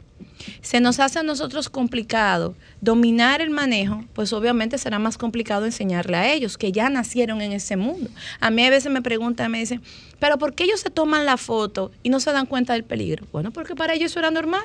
Mientras yo me tomaba la foto con la camarita 110 en el espacio escolar, ellos lo hacen con su celular y lo ven como algo muy normal porque han nacido dentro de ese mundo y no ven los riesgos ni los peligros que eso consigo trae. Entonces, tenemos que tratar de trabajar nosotros mismos el hecho de entender estos riesgos, estos peligros, lo que es el grooming, lo que es el sexting, saber a todo lo que ellos van exponiéndose y vuelvo y reitero, es verdad que tenemos muchos temas, que si la canasta familiar, que si no hay luz, que si no hay agua, que aquí nada más se habla de política porque tú te levantas por la mañana, por la tarde, por la noche, gracias al Señor Jesucristo viene la pelota, que con eso vamos a equilibrar para hablar entonces de política y pelota. Entonces tú tienes que saber que tienes que sacar ese tiempo para poder dedicárselo, aunque sea 15 o 20 minutos al día, para poder dialogar con ellos sobre qué está pasando o a quién están siguiendo. Exacto. Porque yo le he escuchado a usted hablar de Toquicha. Yo tengo un artículo del tema de Toquicha. Señor Toquicha es Madonna, pero ahora en el 2022, con la digitalización, en mi época, Madonna sacó el libro Sex que eso fue la cosa más grande, que ella ahí hacía todos los números, trucos, habido y por haber, con gente, sin gente, con objetos, con animales, con de todo. Pero no había una digitalización para exponerlo tan rápidamente hacia el mundo. Y la pregunta que yo le hago a ustedes, ¿vamos a sacar Toquicha del escenario mediático? Jamás. ¿Podemos? No. Entonces, ¿qué es lo que corresponde? Educar a nuestros hijos, a que aprendan a filtrar, porque nos hemos puesto a atacar a los exponentes de los diferentes géneros, como que son los responsables de la formación. Tienen un rol, sí, pero ellos mismos a veces, su mismo sistema no lo, no, no lo decodifica de que tienen un rol. Entonces, asumamos a nuestro muchacho. Lo que pasa es que esos muchachos tal vez no, no fueron guiados. Nosotros incluso tocamos ese tema hace un tiempo, de que la guía y el centro de una familia es lo más importante, ese núcleo fa- familiar en, en lo que tiene que ver con la formación. Y precisamente hay muchas madres eh, que nosotros hemos incluso llamado la atención a personas que yo las he visto, que desde que el muchacho tiene ya conocimiento, lo primero que le hacen, le compran un iPad, un celular, para que el muchacho no grite, ni para que el muchacho no pida comida. Entonces, eh, la mamá, por un lado, eh, eh, tal vez maquillándose o tal vez cocinando, y haciendo un sinnúmero de, de obligaciones que tiene eh, lo que tiene que hacer una madre o lo que tiene que hacer la tía cuando le está cuidando, y lo primero que le dan al muchacho es un celular. Sí, pues son amansa guapo. ¿Una mansa? Amansa guapo. Hay una doctora, bueno, licenciada, hay algo que a mí me preocupa mucho y es una agenda que hay, incluso en los dibujos animados, Sí. de eh, ir generando una tendencia para que los niños de esta generación asimilen preferencias que debe corresponder a cada familia educar sobre eso. Y no lo voy a hablar, usted me está entendiendo para que la, la gente... Aunque yo se lo explico y tú quieres. La agenda Es- LGTB en, lo- más. en una en una en unos dibujos animados muy conocidos una niña dice "Mi- una de mis mamis es médico y la otra cocina espaguetis ¿qué usted piensa sobre eso? Bueno, lo que pasa es que ya yo lo trabajo. Incluso lo trabajo ya cuando me ha tocado tener que lidiar pues con las catarsis y en, en el ámbito escolar, cuando ya se ven las familias que son eh, de un mismo sexo. Entonces, ¿qué sucede? Eh, mira, incluso hay una plataforma que se utilizó mu- mucho, que ha perdido gran población, donde todas sus series, si no tenían un componente homosexual, Están ahí todavía. no ha habido, sí, pero ellos han tenido que cambiar el contenido de las nuevas. ¿Por qué? Porque la sociedad se saturó, ¿no? De lo que realmente estaba pasando. Yo siento que esa agenda perdió su norte. Porque en un origen, en un principio, esa agenda lo que buscaba era garantizar derechos como ciudadanos, que el hecho de que tú tuvieses una preferencia sexual No a lo que la sociedad denominaba diferente, porque así es como tenemos que verlo, no fueron causal o para matarte, o para excluirte, o para, como pasaba antes, Discriminar. discriminarte. Pero ya eh, yo siento que esta agenda se ha desvirtuado a entonces Convertir ahora. tratar a atra- atraerte, ¿no? Como grupo a un término con el que yo no estoy ni estaré de acuerdo. Yo respeto los otros, pero este no. Y es el de que yo no sé lo que quiero o no sé lo que me gusta, que es la, la nueva. Es- es- en esa no, no la puedo compartir.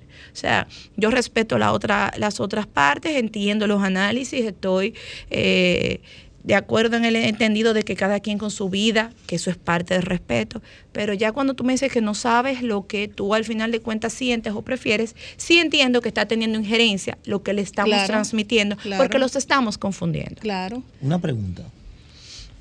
Ahí mismo, en el mismo orden. Al igual que ustedes, mucha gente también eh, ha manifestado eso. Es decir, en esa plataforma muy conocida, yo mismo he dejado de ver muchísimas series. Y cuando me toca sentarme a ver la serie, siempre veo ese elemento, que hay una pareja o dos parejas en vagamundería, siempre.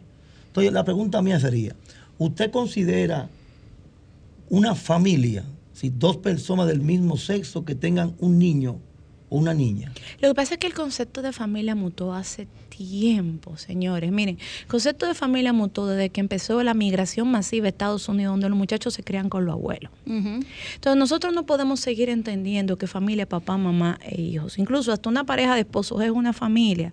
Nosotros tenemos que entender que el concepto de familia es aquel lugar donde se le garantizan sus derechos a cada uno de los miembros y sobre todo donde hay amor. No podemos eh, tratar de tapar con, el, un de- eh, con un dedo el sol o de querer transformar el mundo, sino tenemos que tratar de educar, donde no comparto tu decisión, más la respeto. Porque es que lo básico en una sociedad que se ha transformado de una manera, yo creo que ha dado un giro de 180 grados y de una forma eh, extremadamente acelerada, la única manera que nos va a permitir convivir, cohabitar y coexistir es empezando a poner como si cimentos, como si fuera la zapata de la formación, el respeto. No puede ser que a mí todo lo tuyo me moleste. No puede ser que a mí me moleste que tu eh, vestido tenga flores. No puede ser que a mí me moleste que la señora hable de animales. No puede ser que a mí me moleste tu gorra. Claro. Y que yo me sienta con el derecho de decírtelo, ¿no? Y aparte todo ofenderte. Entonces, estamos perdiendo algo básico que es el respeto. Doctora, en, en ese orden hay un tema muy importante que, bueno, que nos preocupa a todos, es el abuso infantil, y usted trata esos temas muy bien. Vemos, por ejemplo, que ese mismo abuso infantil de esos niños que tal vez eh, una madre tenga que dejárselo a la abuela o a la amiga o al tío o a quien sea, porque ella, por ejemplo, consigue un trabajo y no tiene que, quien le cuida al niño, pues tiene que llevar ese niño a un lugar para que se lo cuiden. Ahí vienen, por ejemplo, los abusos infantiles. En el caso de que un niño eh, no sea orientado en ese sentido, por ejemplo, de que una persona tenga, por ejemplo, una preferencia sexual de un mismo, de un mismo sexo y esta, y esta, y esta persona esté criando esta niña o este niño, ¿cuál, o sea, qué usted entiende? Eh, ¿Cómo podría salir afectado este niño? Pero mira, oye, en lo- esa guía que tiene que ser, por ejemplo, en el núcleo familiar. Oye, ¿qué es lo que pasa? Mira, ojalá fuera para salir a trabajar que se lo dejaran. A veces se lo, da- se lo dejan para salir a fiestar. Y de allá vienen Yo entonces con otro en la barriga. Yo lo quise arreglar. Y de allá te vienen con otro en la barriga. Mira, el problema del abuso no solamente radica en ese aspecto. El abuso radica en el hecho de que cuando incluso lo dejas, se lo estás dejando a una persona que está abusando física, sexual o emocionalmente, porque también ese es otro tema. Nosotros tenemos un problema como sociedad y es que no reconocemos el abuso psicológico, el abuso emocional, que es uno de los principales factores que detonan en el suicidio también. Entonces, es un tema de que el abuso se tiene que acabar de entender que arranca con la persona a la que usted le tiene confianza. Se ahoga el que sabe nadar, no el que no. Porque el que no sabe nadar no pasa de la orilla. Entonces, al que usted más confianza le tiene, probablemente sea la persona a la donde más usted está exponiendo a su hijo, producto de que quizás pueda tener algún tipo de, de trastorno. No tiene siempre que ver. Mira, recientemente hubo un caso en Brasil que salió en los medios de una pareja lésbica que habían adoptado a un niño y le habían amputado el pene porque ellos querían una niña, ellas querían una niña. Y el argumento fue en ese momento de que era producto de que era una pareja con una ideología diferente. No, señores, eran, eran personas con trastornos mentales, Claro, sí, porque claro. la salud mental es un problema básico. Yo he visto parejas que están criando sus hijos que son del mismo sexo y le están dando la formación y le están dando los principios, le están dando la educación y al mismo tiempo lo están tratando psicológicamente para que puedan entender social en la sociedad por qué razón. Y no le dicen tú tienes dos, ma- dos papi ni dos mami. Y eso no es así. Le dicen, tú tienes eh, dos padres o tú tienes dos madres. Y como ya empieza la discusión de dónde está la otra pata que me falta Ahí de la viene- mesa, entra entonces la intervención psicológica. Así es. A, a nosotros nos gustaría abrir los teléfonos 809-540-1065 si tienen alguna pregunta para la doctora, doctora Julia. Entonces, Yo tengo bueno, adelante, lo que recibimos llamadas de nuestros clientes, de nuestra gente. Ha sucedido escándalo lo que es con Nani y Naipi. Eso tiene que ver mucho con la familia. ¿Qué opinión usted tiene sobre esos casos? Lo que pasa es que, mira, yo creo mucho en que nosotros como sociedad estamos ap- apostando mucho a la justicia social digital.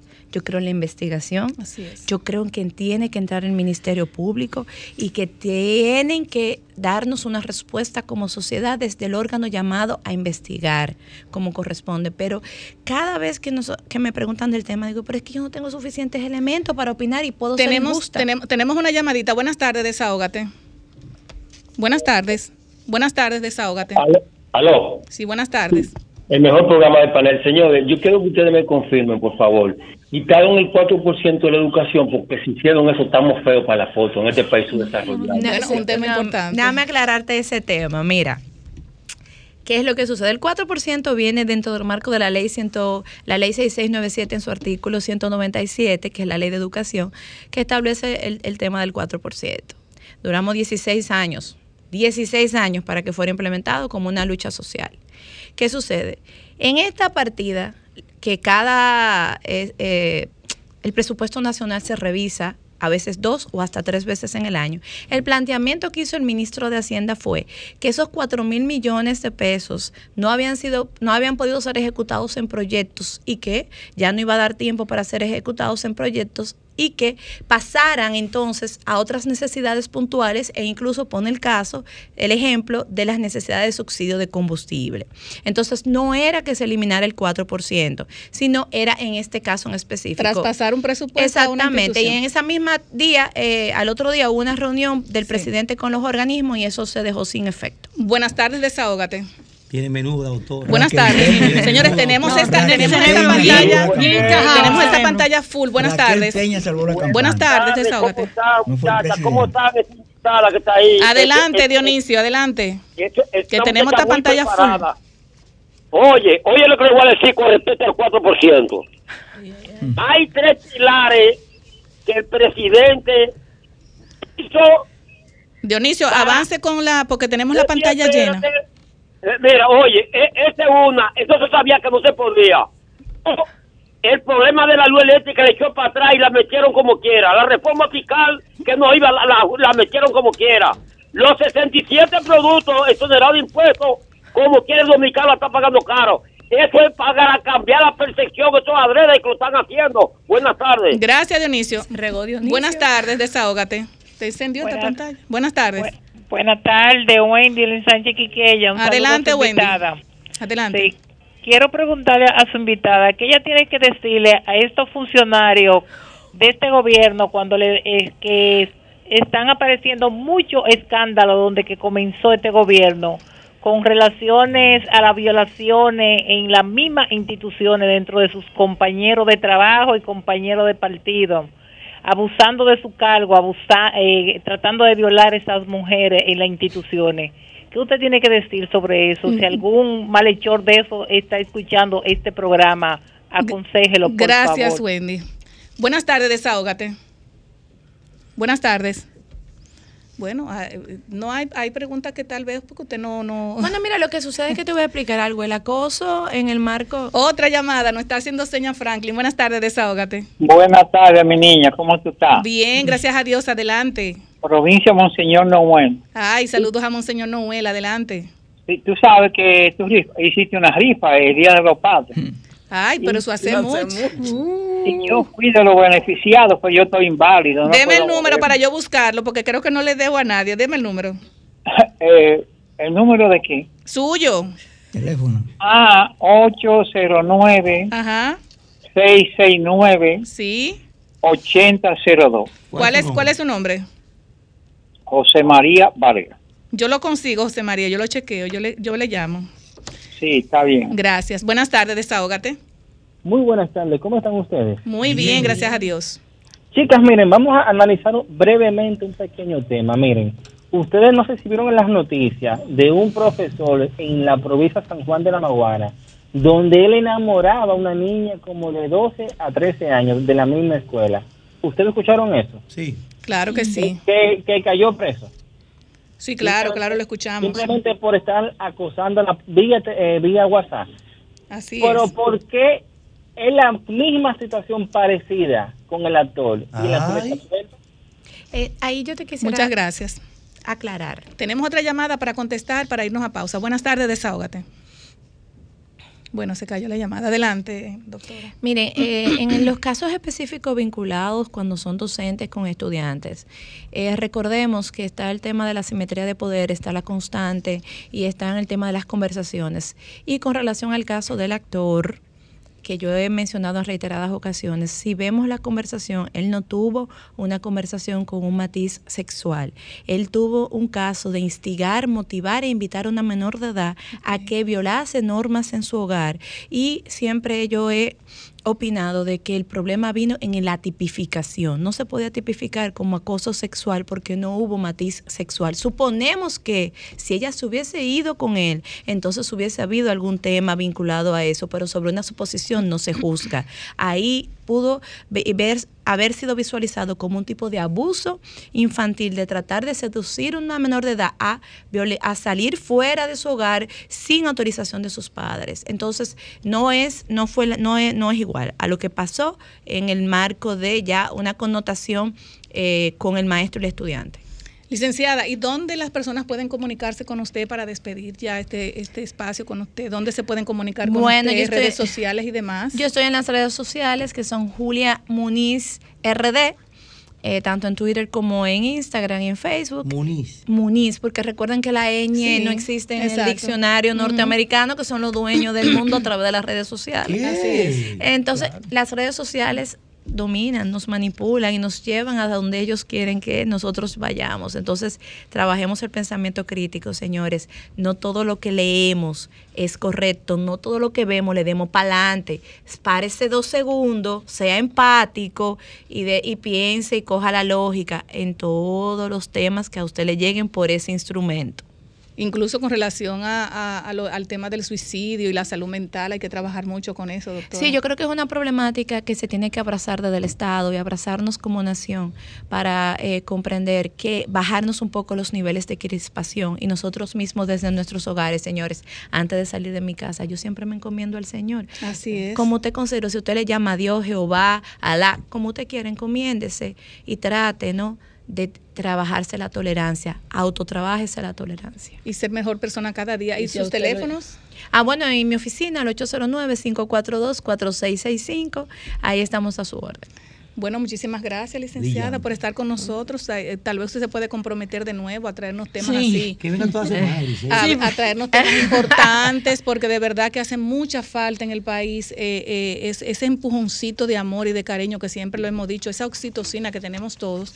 Señores, tenemos como que, ¿verdad? Exaltarla, brindarla y dársela a la gente como usted dice porque usted sale de su casa con muchísimos problemas, se encuentra con otro con muchísimos problemas, entonces es un detonante para lo que pase, como dijo la, la doctora Julie Bellis, de la persona que le sacó un, no sé si fue un bate, un palo y le rompió el Una cristal un eh, a una persona. De verdad que muchísimas gracias, Un doctora. peñón como de 20 libras. Muchísimas gracias, doctora.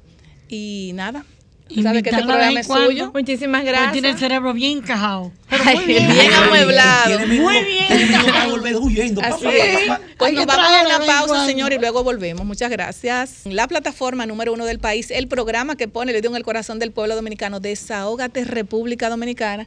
Y ya con nuestro amigo Cervantes, Cervantes Díaz. Buenas tardes, Cervantes. Buenas tardes, gracias a todo este formidable elenco de Desahógate RD. Bueno, Yulibel y yo decimos que tú estabas así porque tú estás muy buen mozo, o sea, tiene, sí. tiene un aire así como de alcalde. Gracias, gracias.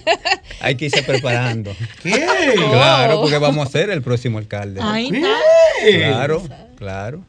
Y bueno, eh, Cervantes- pero Cervantes viene en una semana en la que se han producido muchos acontecimientos Pero en su muchos. partido. Primero, ¿cuál es la evaluación que tiene sobre la elección de la dirección ejecutiva del PRM? La limpieza que hizo el PRM.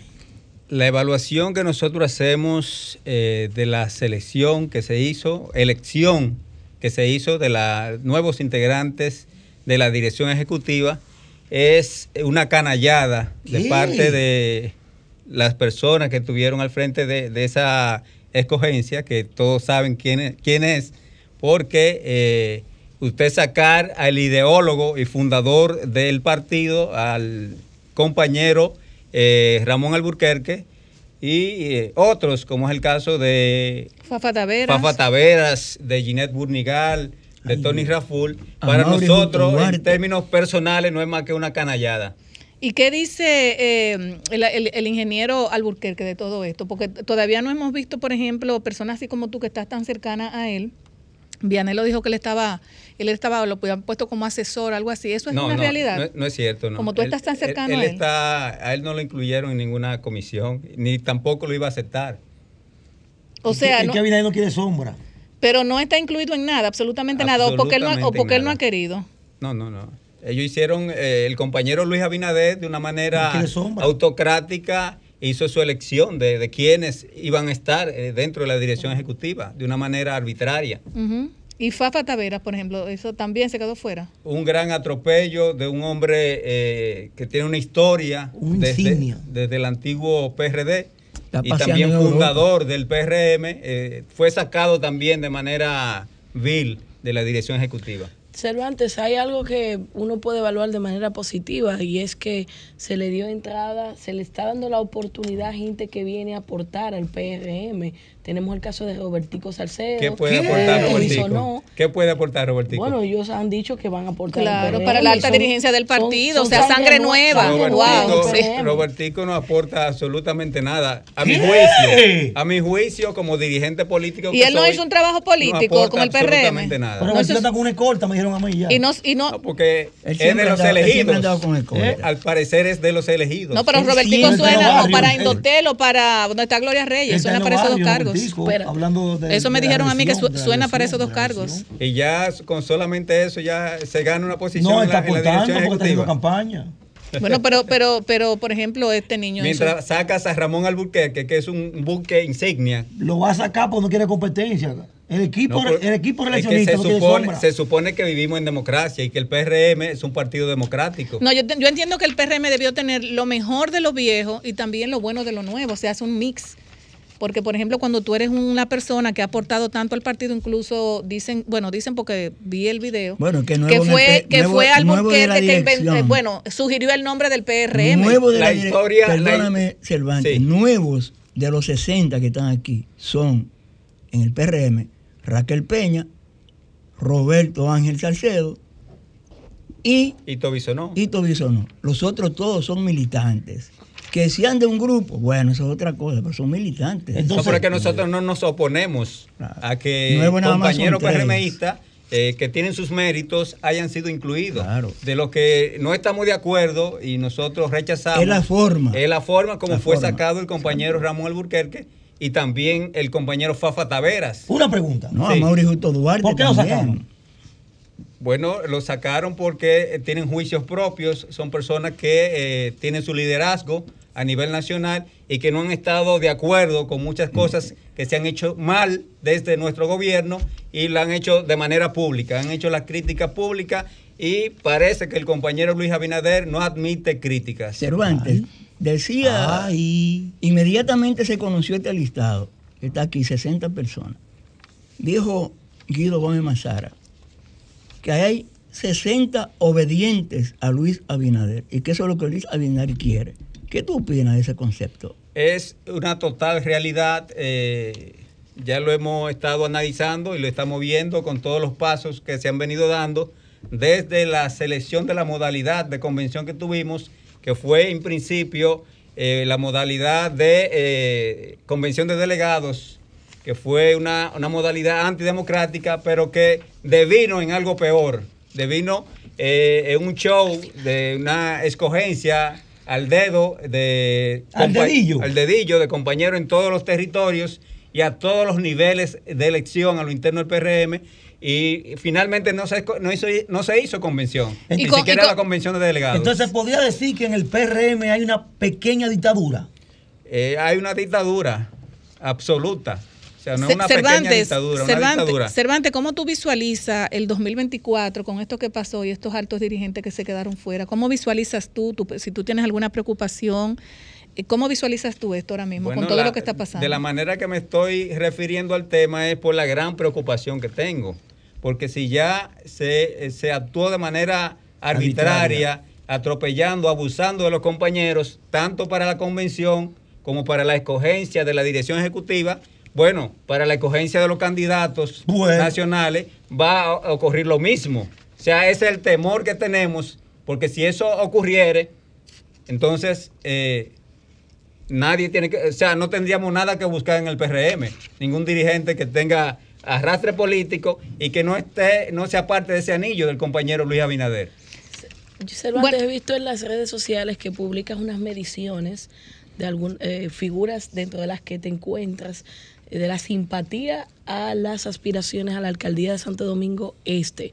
Y esas mediciones que tú publicas en tus redes te colocan a ti entre los, el preferido Así es. eh, de los que participaron en esa medición. Estos nuevos acontecimientos en el PRM, ¿cómo impactan esa favorable simpatía que evidencian esas mediciones que tú publicas en las redes? Ese, los eventos realmente no afectan eh, el nivel de simpatía que tenemos porque recuerda que nosotros eh, contamos con ese 85% de los compañeros PRMistas que se han quedado fuera del gobierno, que en su gran mayoría nos están apoyando. O sea, en ese sentido nosotros no tenemos ningún tipo de temor, pero sí nos preocupa que todos estos eventos eh, terminen, culminen con una división del partido que ahí sí ¿Qué? estaría afectando la- las aspiraciones mías y de todos los compañeros que estén aspirando a diferentes posiciones. Bueno, como ya Cervantes de, de- bueno, es parte ya de, de una amistad con nosotros, con Desahogate República Dominicana, siempre viene a desahogarse con nosotros. Yo quiero pedirte un permiso porque tenemos dos eh, Compromisos. dos compromisos comerciales, y me, si me lo permite, para que te quedes con nosotros Claro y terminar de tomar algunas llamadas. Bueno, señores, ustedes saben que, bueno, aquí, por ejemplo, Yulibeli, Pablo, Vianelo, la doctora Marilyn, que vive, que vive bregando con los cuatro patitas y con los dos patas y demás, siempre tenemos esas alergias que nos molesta, que nos, que nos pone de mal humor. Bueno, pues eh, llegó y te vamos a recomendar hoy el sistema de purificadores de aire RGF, que cuenta con una gran variedad de purificadores de aire que tratan de manera proactiva cada centímetro cúbico de espacio con aire acondicionados, eliminando microorganismos, bacterias, virus, moho, humos, reduciendo alérgenos, polvo y partículas en el aire. Si quieres que esos problemas que te afectan se resuelvan, pues contacta a la gente de RGF. Estos modernos purificadores de aire se instalan desde el conducto del aire central hasta portátiles, recomendado en hogares con mascotas y clínicas veterinarias. Y por supuesto, personas alérgicas. Para más información, contacte a su distribuidor exclusivo en República Dominicana, MKM Solution, al teléfono 809-373-9097 o visite su página web www.mkmsolution.com.do. En otro orden, quiero recomendarte algo muy importante. Si haces actividad física, deportes o eres bariátrico, vas al gym, estás embarazada o eres sedentario, sin importar a cuál te identifiques, con el tiempo tus articulaciones sufren artrosis, también sufren desgastes, perdiendo colágeno y eh, glucosamina, causando dolor en tus articulaciones en hombros, codos, muñecas, rodillas, desde las caderas, etcétera. Por eso te invito a que pruebes un producto muy importante para la salud y para todos los que me están escuchando en estos momentos. Es el colágeno tipo 1 y 2, que al igual que la glucosamina, condroitinin más ácido hialurónico. Para más información, comunícate con la doctora Almanzar al 829-850-3033. Ella te podrá dar más detalles cómo funcionan estos productos tan importantes para la salud. Bueno, señores, eh, vamos a tomar algunas llamadas. Cervantes, ¿qué te parece? Perfecto, perfecto. Buenas tardes, desahógate. Aló. Buenas tardes. Señores, ustedes no cuentan como que el PRM ha sido un fracaso, que no hay condiciones para la elección y que ya el país está demandando líderes, líderes nuevos, cara nueva en el gobierno. Gracias.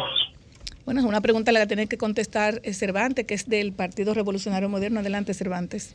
Bueno, yo entiendo que eh, su preocupación es legítima. O sea, siempre los partidos deben renovarse, pero deben renovarse sin obviar el liderazgo eh, histórico y el liderazgo, si se quiere, de costumbre de las organizaciones políticas o que siempre han estado vinculados a esas organizaciones, pero en el marco de la competencia, de la competencia sana, no a través de una imposición de candidaturas y de posiciones, eh, porque eh, pueden favorecer eh, intereses particulares, que es lo que ha estado sucediendo a lo interno de nuestro partido. Tenemos otra llamada, Cervantes, y para cuando finalicemos ya casi nos vamos para que tú, si tienes algún mensaje que mandar al presidente de, al, bueno, a tu partido, al, al Partido Revolucionario Moderno. Buenas tardes, desahógate.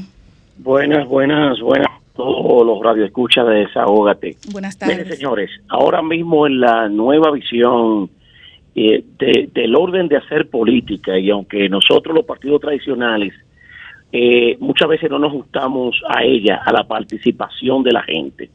Eh, el- el- la visión tal vez del presidente Luis Abinader de querer ser un, eh, un liderazgo de puertas abiertas, eh, poder de participación y cosas, pero una resistencia del mismo partido y la misma el mismo sistema político que viene, porque a veces se hacen los partidos, pero es en ese mismo sistema. Yo quiero hacer un llamado a todos los partidos.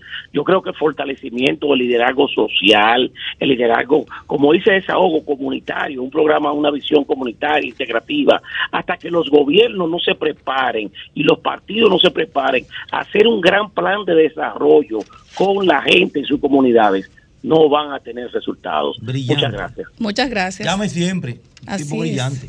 Bueno, eh, vamos a tomar la última llamadita y, y despedimos con Cervantes. Buenas tardes. Buenas tardes a todo el equipo. Te habla Samuel Valdez de Higüey. Samuel, buenas tardes, adelante. Primero, yo quiero saludar a Julibel y a Grisel Sánchez. Gracias. Grisel, realmente yo creo en ustedes dos. Muy poca, yo creo en pocas personas en este país, pero en ustedes dos creo, porque ustedes son solidarias, ustedes son realmente tienen tienen esa esa ese amor hacia los demás. Yo Gracias. quiero que copien, que copien los políticos de, de ustedes dos, mi hermana. Pero yo quiero saludar también a Cervantes. Cervantes, yo soy un miembro del PRM. Voté por Luis Abinadel, apoyé a Luis Abinadel. Ahora bien, yo estoy peor que, que antes. Yo no tengo trabajo. Y entonces yo me pregunto, yo me pregunto, ¿qué es lo que va a hacer el partido? ¿Qué es lo que va a hacer el gobierno con todos los PRMistas que estamos desempleados? Que tenemos necesidad. Yo creo que ahora el 24 va a haber un problema grande. Yo creo que tú me, me digas en cuanto, ¿qué es lo que va a pasar?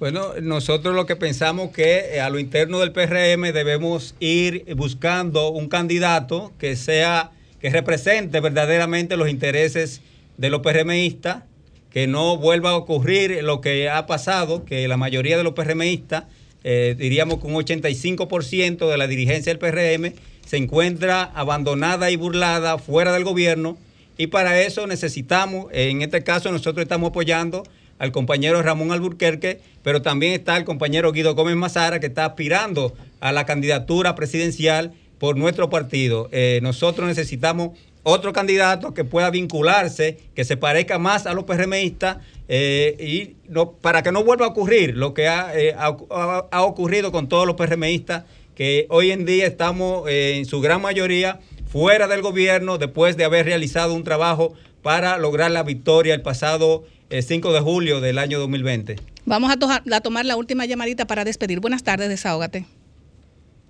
Bueno, tiene los teléfonos encendidos, Cervantes. Buenas tardes. Buenas tardes. Buenas Quiero tardes. hacerle, que, eh, Grisel, quiero hacerle una pregunta a tu invitado. Ok. ¿Qué, qué tan de cierto es lo que dice el pueblo? Que la candidatura a senador por Santiago, ¿cómo que le llaman al senador de Santiago? Ha hecho tan poca cosa que no me recuerdo el nombre. Eduardo Estrella. Eduardo Estrella, ¿qué tan de cierto que esa candidatura fue financiada por el que está preso en Miami, Miguel Gutiérrez? Esa parte eh, realmente no tengo conocimiento de ello. Eh, no sé quién financió la campaña de Eduardo Estrella. Es una persona que pertenece a otro partido político, que es amigo del presidente y que nosotros no entendemos cómo es que eh, el presidente eh, ha vuelto a señalarlo por el dedo para que sea el presidente del Senado, cuando tenemos compañeros PRMistas, senadores, que tienen el legítimo derecho de ser presidente del Senado. Eso es algo que nosotros no Bueno, entendemos. me, dice- me dicen que Farideh se quedó haciendo bembita. Muchos compañeros. Estaba la compañera Ginette Burnigal, por ejemplo, también. Ginette Burnigal aspirando. también, sí, sí, El sí. compañero de Farideh Sánchez ofreció De públicamente Santos. aprecio. Así es. Eh, Grisel, bueno, Cervantes, compañero, yo quisiera que me Ya- permitan un minuto. vamos una- a, ya tenemos dos minutos que nos situación quedan. que sí. está pasando en la Policía Nacional. Así es, adelante, Vianelo.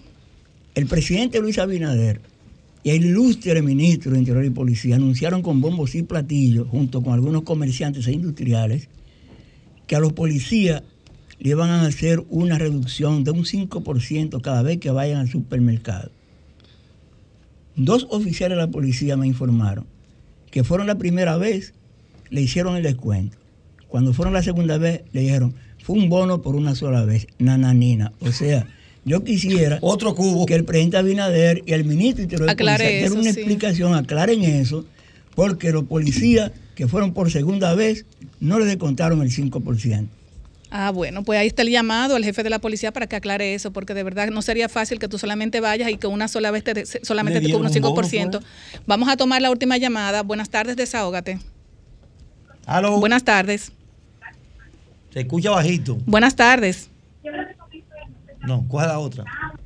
No se escucha. Bueno, Cervantes, eh, ahí están los micrófonos para que hagas un llamado que tenemos que despedir ya nuestro programa. Adelante. El llamado que le hacemos es al presidente de la República, al compañero Luis Abinader y a la dirección ejecutiva escogida por él para que a lo interno de nuestro partido prime la sensatez y ya de cara al próximo año, cuando se vayan a escoger las- los candidatos a las diferentes posiciones eh, de elección, pues no impere lo que ha imperado hasta el momento, que es la, la antidemocracia, La democracia. la dedocracia eh, en la escogencia tanto de, los de, de la- de los eh, funcionarios de nuestro partido en todo el territorio nacional como en la dirección ejecutiva y la, la presidencia también del Senado eh, que ha sido de manera arbitraria y impuesto por eh, la única voluntad del compañero Luis Abinader, que para la escogencia de los candidatos, si queremos tener un partido unido que pueda competir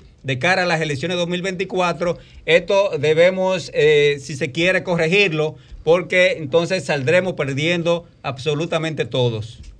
Bueno, pues muchísimas gracias, Cervantes. Sabes que este espacio siempre que tú entiendas venir aquí, darnos información, arrojarnos luz con todas estas problemáticas que están pasando en el PRM, los disgustos que tienen también esa, esa, esa, esa parte de la dirigencia del partido que no fue tomado en, en cuenta. Y tú sabes que estamos aquí a la hora. Hay compañeros que no les gustan que nosotros, de cierta manera, nos expresemos en los medios, pues, pero no, no, no nos han dejado otra alternativa. Es un derecho, la libertad Claro. de expresión. No, pero que quieren a veces que tú lo, lo, lo interiorices, pero cuando lo interiorizas no te hacen caso. Entonces, el, único medio que tenemos son los medios de comunicación. Bueno, que dicen que, dicen nos que la, que la- de, de la participación que en la Cámara de. Cuentas, Vianelo, usted que Ay. trabaja, hubo una, un asunto de una reunión interna para dijimos- interiorizar con el, con el presidente del pasado. Senado para que no se sepan algunas cosas. El sábado pasado dijimos que había un maco en la Cámara de Cuentas, un maquito en Defensor del Pueblo y un macote en el Ministerio Público. ¿Y cómo dicen eso ahora nosotros yendo? Bueno, lo que pasa es que precisamente por las esas reuniones internas que la Están gente quiere saber. maco.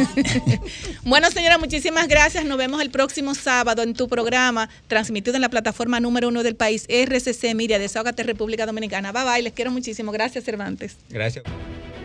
Sol 106.5, la más interactiva.